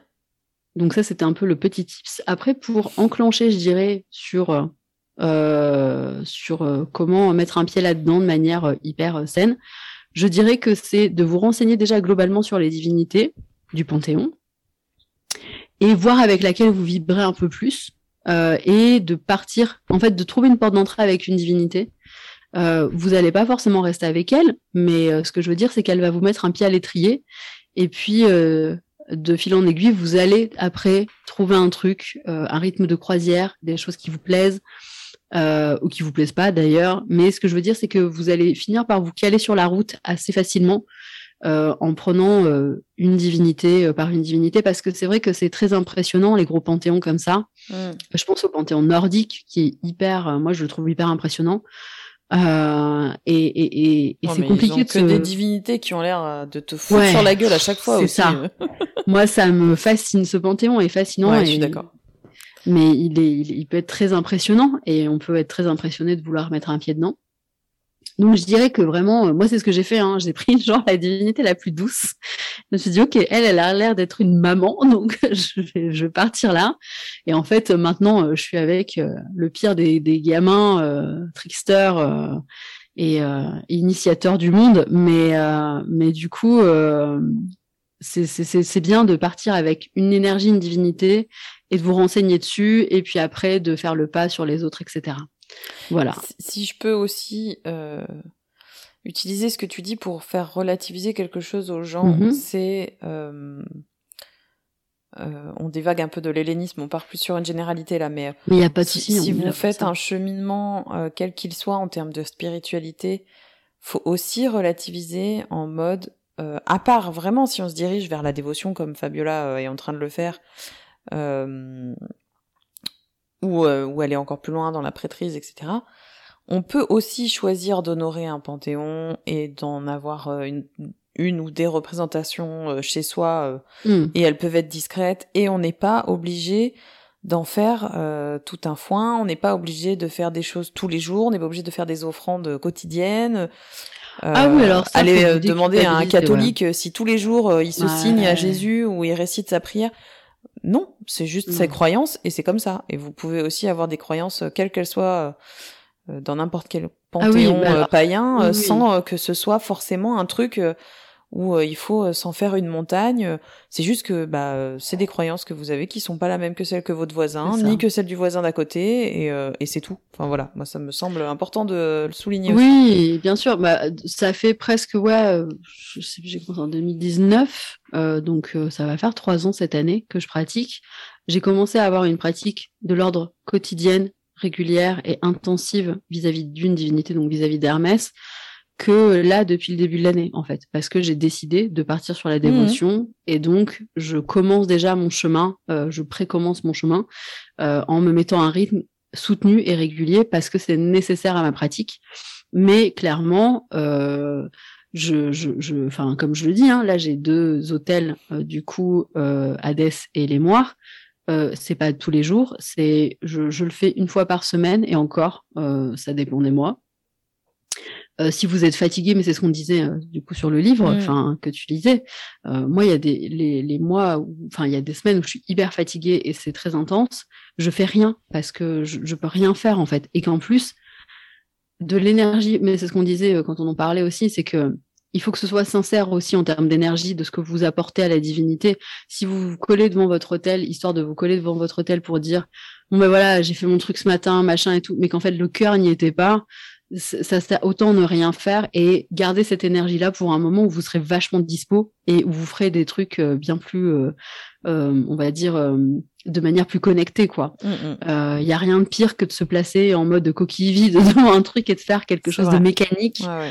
Alors qu'en fait, c'est justement, on vous demande pas d'être mécanique, là, on vous demande d'y être, euh, d'être en présence, quoi. Donc, euh, donc du coup, euh, c'est c'est vrai que il faut pas se, enfin, c'est pas la course à celui qui fait mieux mieux, et c'est pas, voilà, c'est vraiment une relation très intime.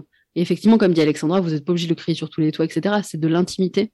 Mm. Euh, je veux dire, les personnes qui sont effectivement euh, catholiques, musulmanes ou juifs sont pas là en train de dire je suis juif, Non, mais euh, vrai, tu non, vois. mais clairement. Non, mais ouais, on est les seuls à, à, à faire des coming out et à devoir se justifier, euh, enfin, à, à- à croire qu'il faille se oui, justifier c'est ça. Auprès des gens. Mais en fait, on n'est vraiment pas obligé, quoi. Enfin, je veux dire, euh, voilà, c'est pas très grave. Euh, moi, il y a des personnes euh, à qui, enfin, qui me disent, enfin, on parle des fois de religion avec des personnes que je connais pas très bien. Et, quand on me demande en quoi je crois, je dis, bah moi, j'honore des dieux anciens. Et en fait, je vais pas plus loin. J'explique pas ce que je fais. Enfin, voilà. Et parce que j'ai pas envie des fois, en fait. Et c'est ok. Bah bien sûr. Et, euh, et en fait, vous avez euh, le droit, effectivement, de pas le dire. Vous avez euh, le droit de pas. Enfin, pour moi, effectivement, c'est une relation intime. Donc, elle a, a conservé, a concerné, pardon, que vous et la divinité en Mm, question, mm, ou les divinités en question, le panthéon. Donc, ça peut rester très secret et, et très entre vous et eux, quoi. Et, et c'est ça qui est bien, d'ailleurs. Tout à fait. J'avais une autre question. Dites-moi, madame. Euh, est-ce qu'au niveau de l'hellénisme, est-ce qu'il y a des, des rites euh, de passage ou de, de, Il n'y de a confortation euh, Non, mais je veux dire, euh, j'en avais parlé avec Niena, par exemple. Oui. J'ai appris qu'au au niveau du paganisme, elle, en tant que prêtresse, elle officiait pour bon bah des mariages païens, des fasting, etc. Qu'il y avait aussi quelque chose qui s'appelait la cérémonie du nom, euh, Oui. qui est une espèce de baptême qu'on fait à l'âge adulte pour reconnaître notre euh, paganisme. euh, Oui, c'est pour avoir un nom païen. voilà, exactement. Mm. Euh, Est-ce qu'il y a des choses qui se font en, en termes de pratique pour officialiser un petit peu ton appartenance à l'hellénisme? Voilà, je, je pense que j'arrive mieux à formuler ma phrase comme ça. Je pense pas euh, qu'il y ait de trucs officiels. Alors après, je peux me tromper, hein, clairement. Euh, j'ai pas fait de recherche là-dessus. Euh, vous pouvez, en fait, j'ai envie de dire, mais qu'est-ce qui vous retient de le faire si vous avez envie, en vrai de- Non, mais je de- me dis peut-être qu'il existe cérémonie? quelque chose. Enfin, tu vois, je vois. Moi, je me rappelle quand j'étais gamine. euh, j'ai une tante qui s'était convertie euh, au judaïsme Mm. pour pouvoir se marier et que ses enfants, du coup. Je crois pas qu'il y ait de cérémonie, tu vois, genre je me convertis à l'hellénisme. Après, je peux me tromper. Hein, en Ah vrai, non, non, mais, c'est possible. Je pose mais la je question au cas où ça te, ça te dise quelque chose. C'est une religion qui est très initiatique. Pour le coup, il y a des cultes à mystère, donc euh, des cultes dans lesquels euh, il n'y a que les initiés qui subissent d'ailleurs une initiation propre, euh, enfin qui subissent, qui, qui font une initiation propre. Euh, il y a beaucoup. euh, en fait, c'est une religion qui est très initiatique euh, et qui est très, euh, qui suit la personne dans sa transformation. Il y a beaucoup de rites de passage, euh, tu vois, jeune fille à jeune femme. euh, Mhm. de garçons à l'âge adulte. euh, on- Enfin voilà, il y a des divinités qui protègent à des moments et d'autres qui prennent le pad sur d'autres. Enfin, et c'est très des trucs comme ça tout le temps en permanence. Euh, quasiment toutes les divinités sont transformatrices et initiatrices. C'est ce qui est euh, très beau d'ailleurs dans cette religion, je trouve. Euh, mais j'ai l'impression que dans le paganisme celte, c'est un peu ça aussi. Il y a beaucoup d'initiations et beaucoup de transformations de l'être, etc. Et, euh, et du coup, j'ai pas, j'ai pas souvenir. En tout cas, je n'ai pas eu l'honneur de faire ce genre de rituel. Mais je sais que quand on fait de la dévotion de la prêtrise, on fait des contrats. Euh, donc, on a un rituel Oui, de passage et, avec un contrat. Euh, mais par contre, pour juste dire, euh, officialiser un petit peu sa relation, euh, non, moi j'avoue que je le fais avec mes divinités. Je l'ai fait avec Hermès avant même de penser à la dévotion. En fait, je, fais des officialisations entre eux, et moi, mais dans l'intimité, rien de voilà, je fais des petits rituels en disant voilà, moi je promets, enfin j'ai posé un hôtel chez moi, je promets de t'honorer du coup. Et jusqu'à ce que, ben, du coup, notre, nos chemins se séparent ou pas. Hein. Euh, ça, c'est toujours le lot avec les divinités, on ne sait jamais. Mais, euh, mais du coup, voilà, je fais un petit rite, moi, euh, pour dire, euh, je, je, voilà, je t'accueille chez moi et je vais t'honorer. Je, je, enfin, je prends la responsabilité, tu vois, de t'honorer et de le faire sérieusement. Et, et du coup, voilà. Ok. Bon, et ben maintenant, on va passer au, au fil conducteur de l'épisode. Au fil conducteur. Qu'est-ce qui se passe euh, Oui, parce que du coup, l'hellénisme a son propre euh, calendrier, entre Oui, guillemets, comme euh, la roue de l'année euh, païenne, euh, Tout à fait.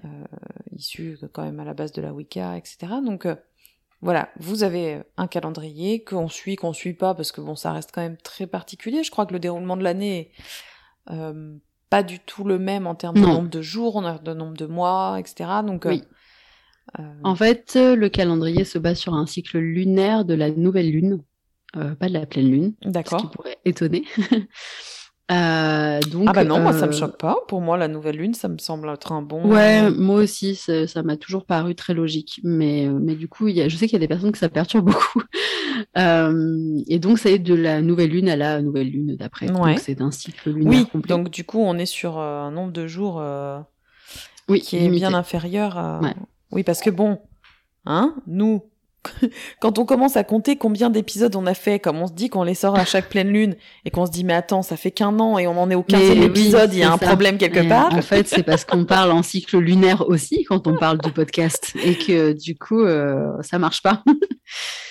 Donc, euh, en gros, le, le, le dernier jour du mois précédent, c'est euh, le jour, euh, on va dire, le plus sombre. D'accord. Et, Oui. Et du coup, donc ça, on, fait- ça s'appelle, euh, moi les prononciations, vous savez maintenant. hein.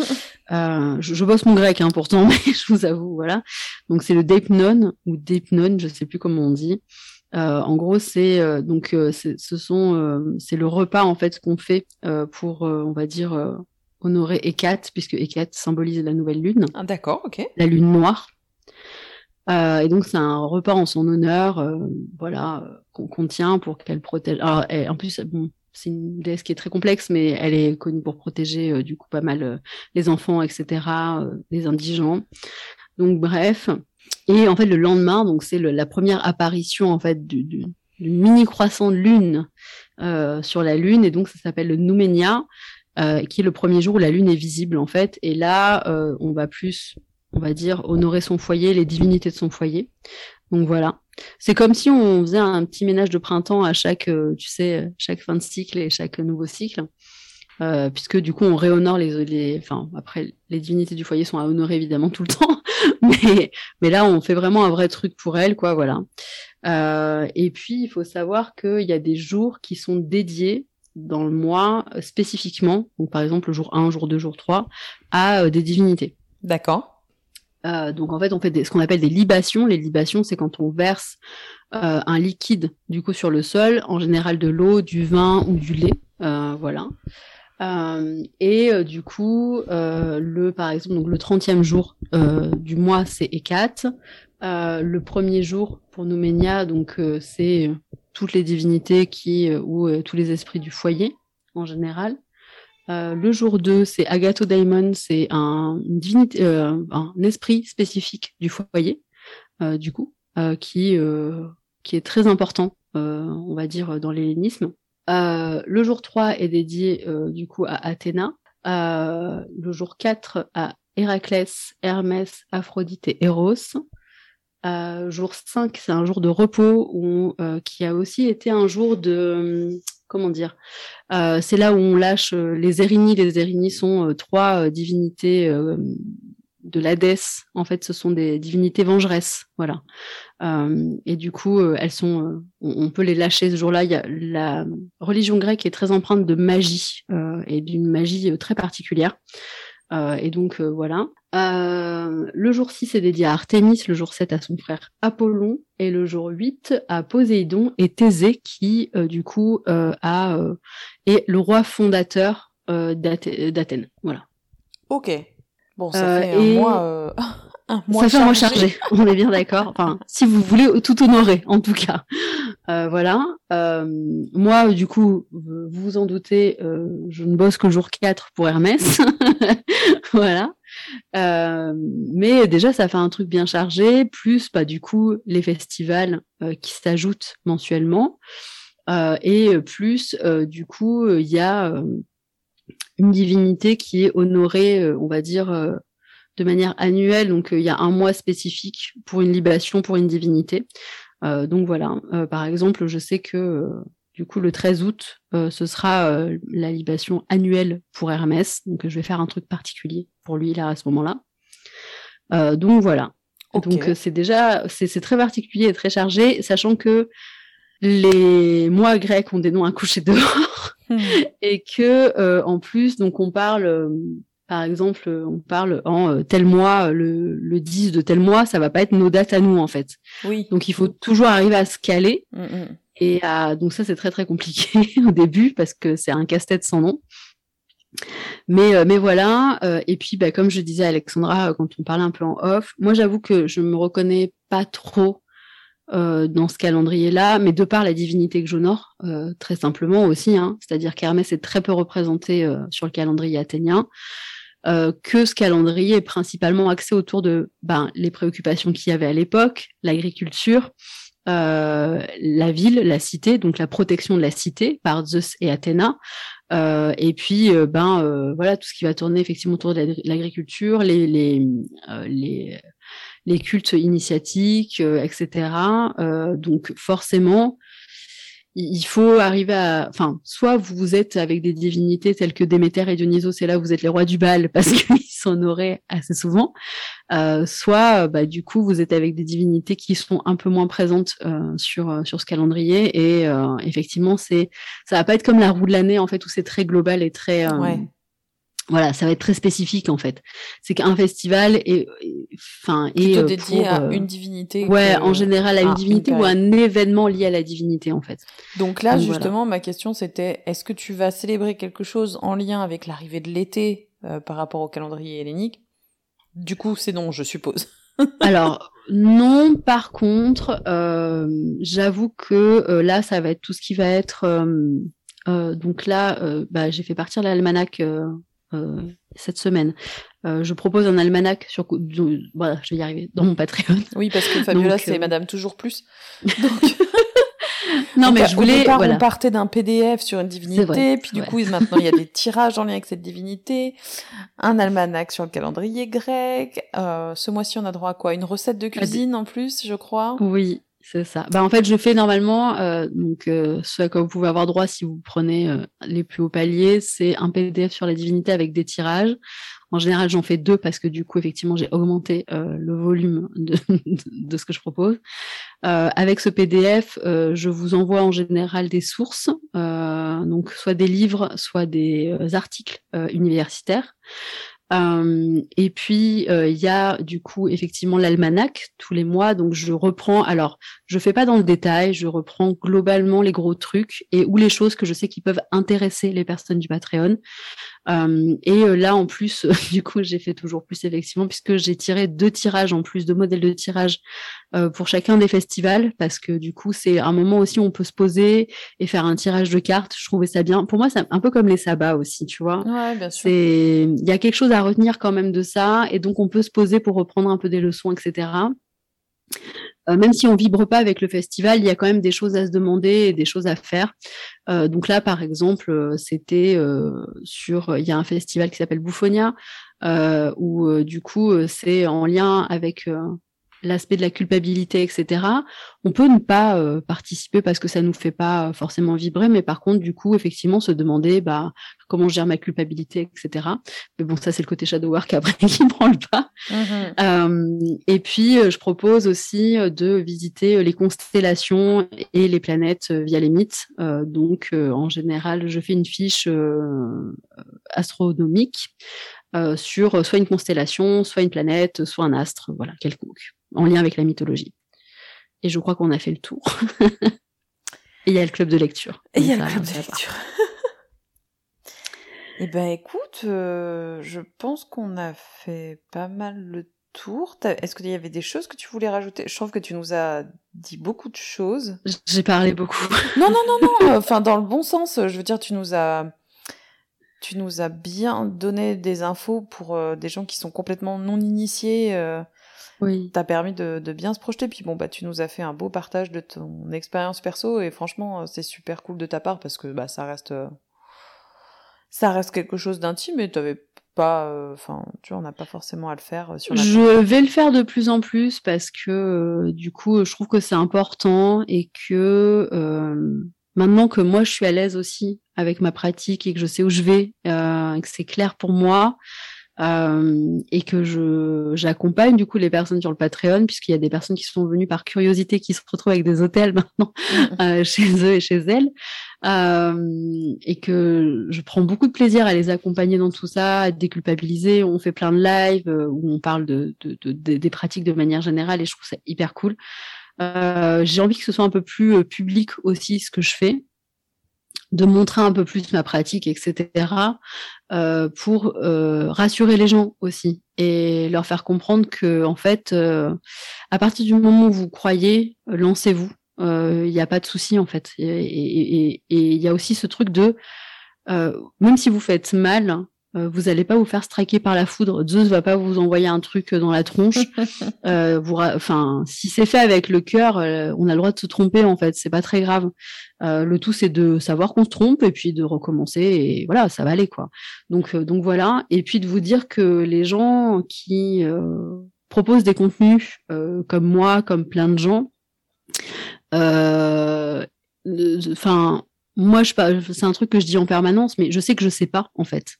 Donc euh, j'accepte de me tromper, j'accepte de débattre, j'accepte de plein de choses. Donc euh, n'ayez pas peur de venir nous poser des questions. On n'est pas des je sais tout, on n'est pas des Hermione Granger euh, en permanence.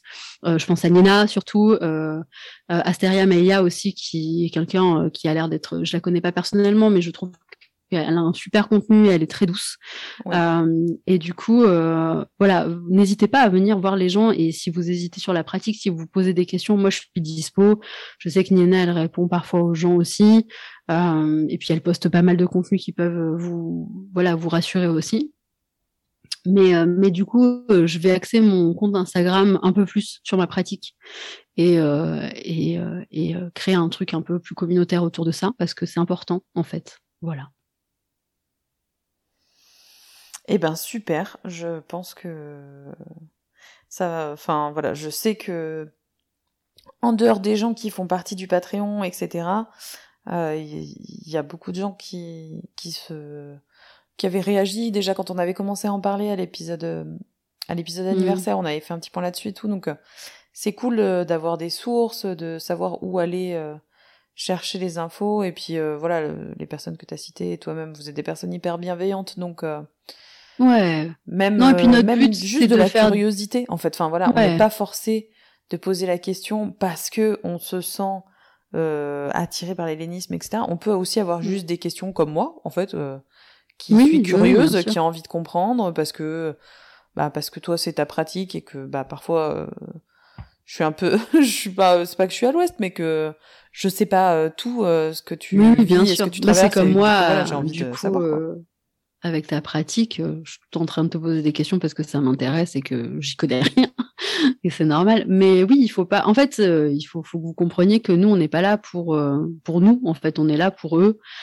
Et euh, en fait, on se place derrière les divinités, quoi. On se place pas devant avec un ego. voilà, moi, je m'en fous euh, d'avoir, enfin, d'être visible ou pas, etc. Mais ce qu'on aime avec, et puis je pense que Nina partage la même chose que moi, c'est de partager déjà ben, la passion qu'on a pour eux et euh, et de, de faire découvrir ça aux gens en fait et de et que des gens qui hésitent ou qui n'osent pas puissent être placés sur leur chemin en toute tranquillité et d'y arriver euh, sereinement, sainement, euh, avec un esprit le plus libéré possible et donc ben avec des gens à qui parler, avec des sources, euh, avec des réponses à leurs questions. Quand on sait pas, on vous dit qu'on sait pas. Euh, Enfin voilà, on n'est pas là pour vous driver sur un truc en particulier, mais euh, mais c'est hyper important, ouais. Euh, nous on a galéré en vrai, donc donc du coup c'est bien de pouvoir se dire maintenant je peux donner aux autres euh, un peu de mon temps et euh, et de ce que je sais euh, pour pouvoir les les informer quoi. Quel altruisme. Non mais c'est normal en vrai et puis ça fait partie de de la religion aussi, hein, clairement de donner euh, aux autres, ça fait partie de de l'hellénisme. C'est pas faux. Eh ben écoute, je pense qu'on est pas mal. Mhm. Merci infiniment d'avoir euh, pris le temps de voilà de, de nous parler de tout ça. Je sais que tu avais préparé, donc euh, voilà, tu as pu. euh, J'ai rien dit de ce que j'avais préparé. C'est vrai? C'est- Ah, c'est pas grave, c'est bien. hein, Ça veut dire que c'était un peu en roue libre c'est pas très grave. Oh, par contre, j'ai vraiment l'impression de pas être claire du tout.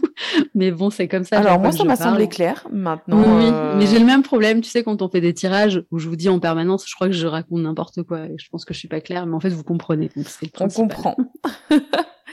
Et voilà, pareil. euh, Moi, je suis contente parce que du coup, euh, à la base, euh, on avait dit, on fait ça en mode interview, machin. Je préparais des questions. Et puis finalement, t'étais en mode, bah non, je vais préparer un truc. Et moi, du coup, j'ai rien préparé. et finalement, je suis super contente des questions qui sont sorties euh, naturellement parce que je pense que c'était des trucs de- que je voulais te demander depuis super longtemps. Donc, j'ai eu toutes Très les bien. explications que je voulais ce soir. Parfait.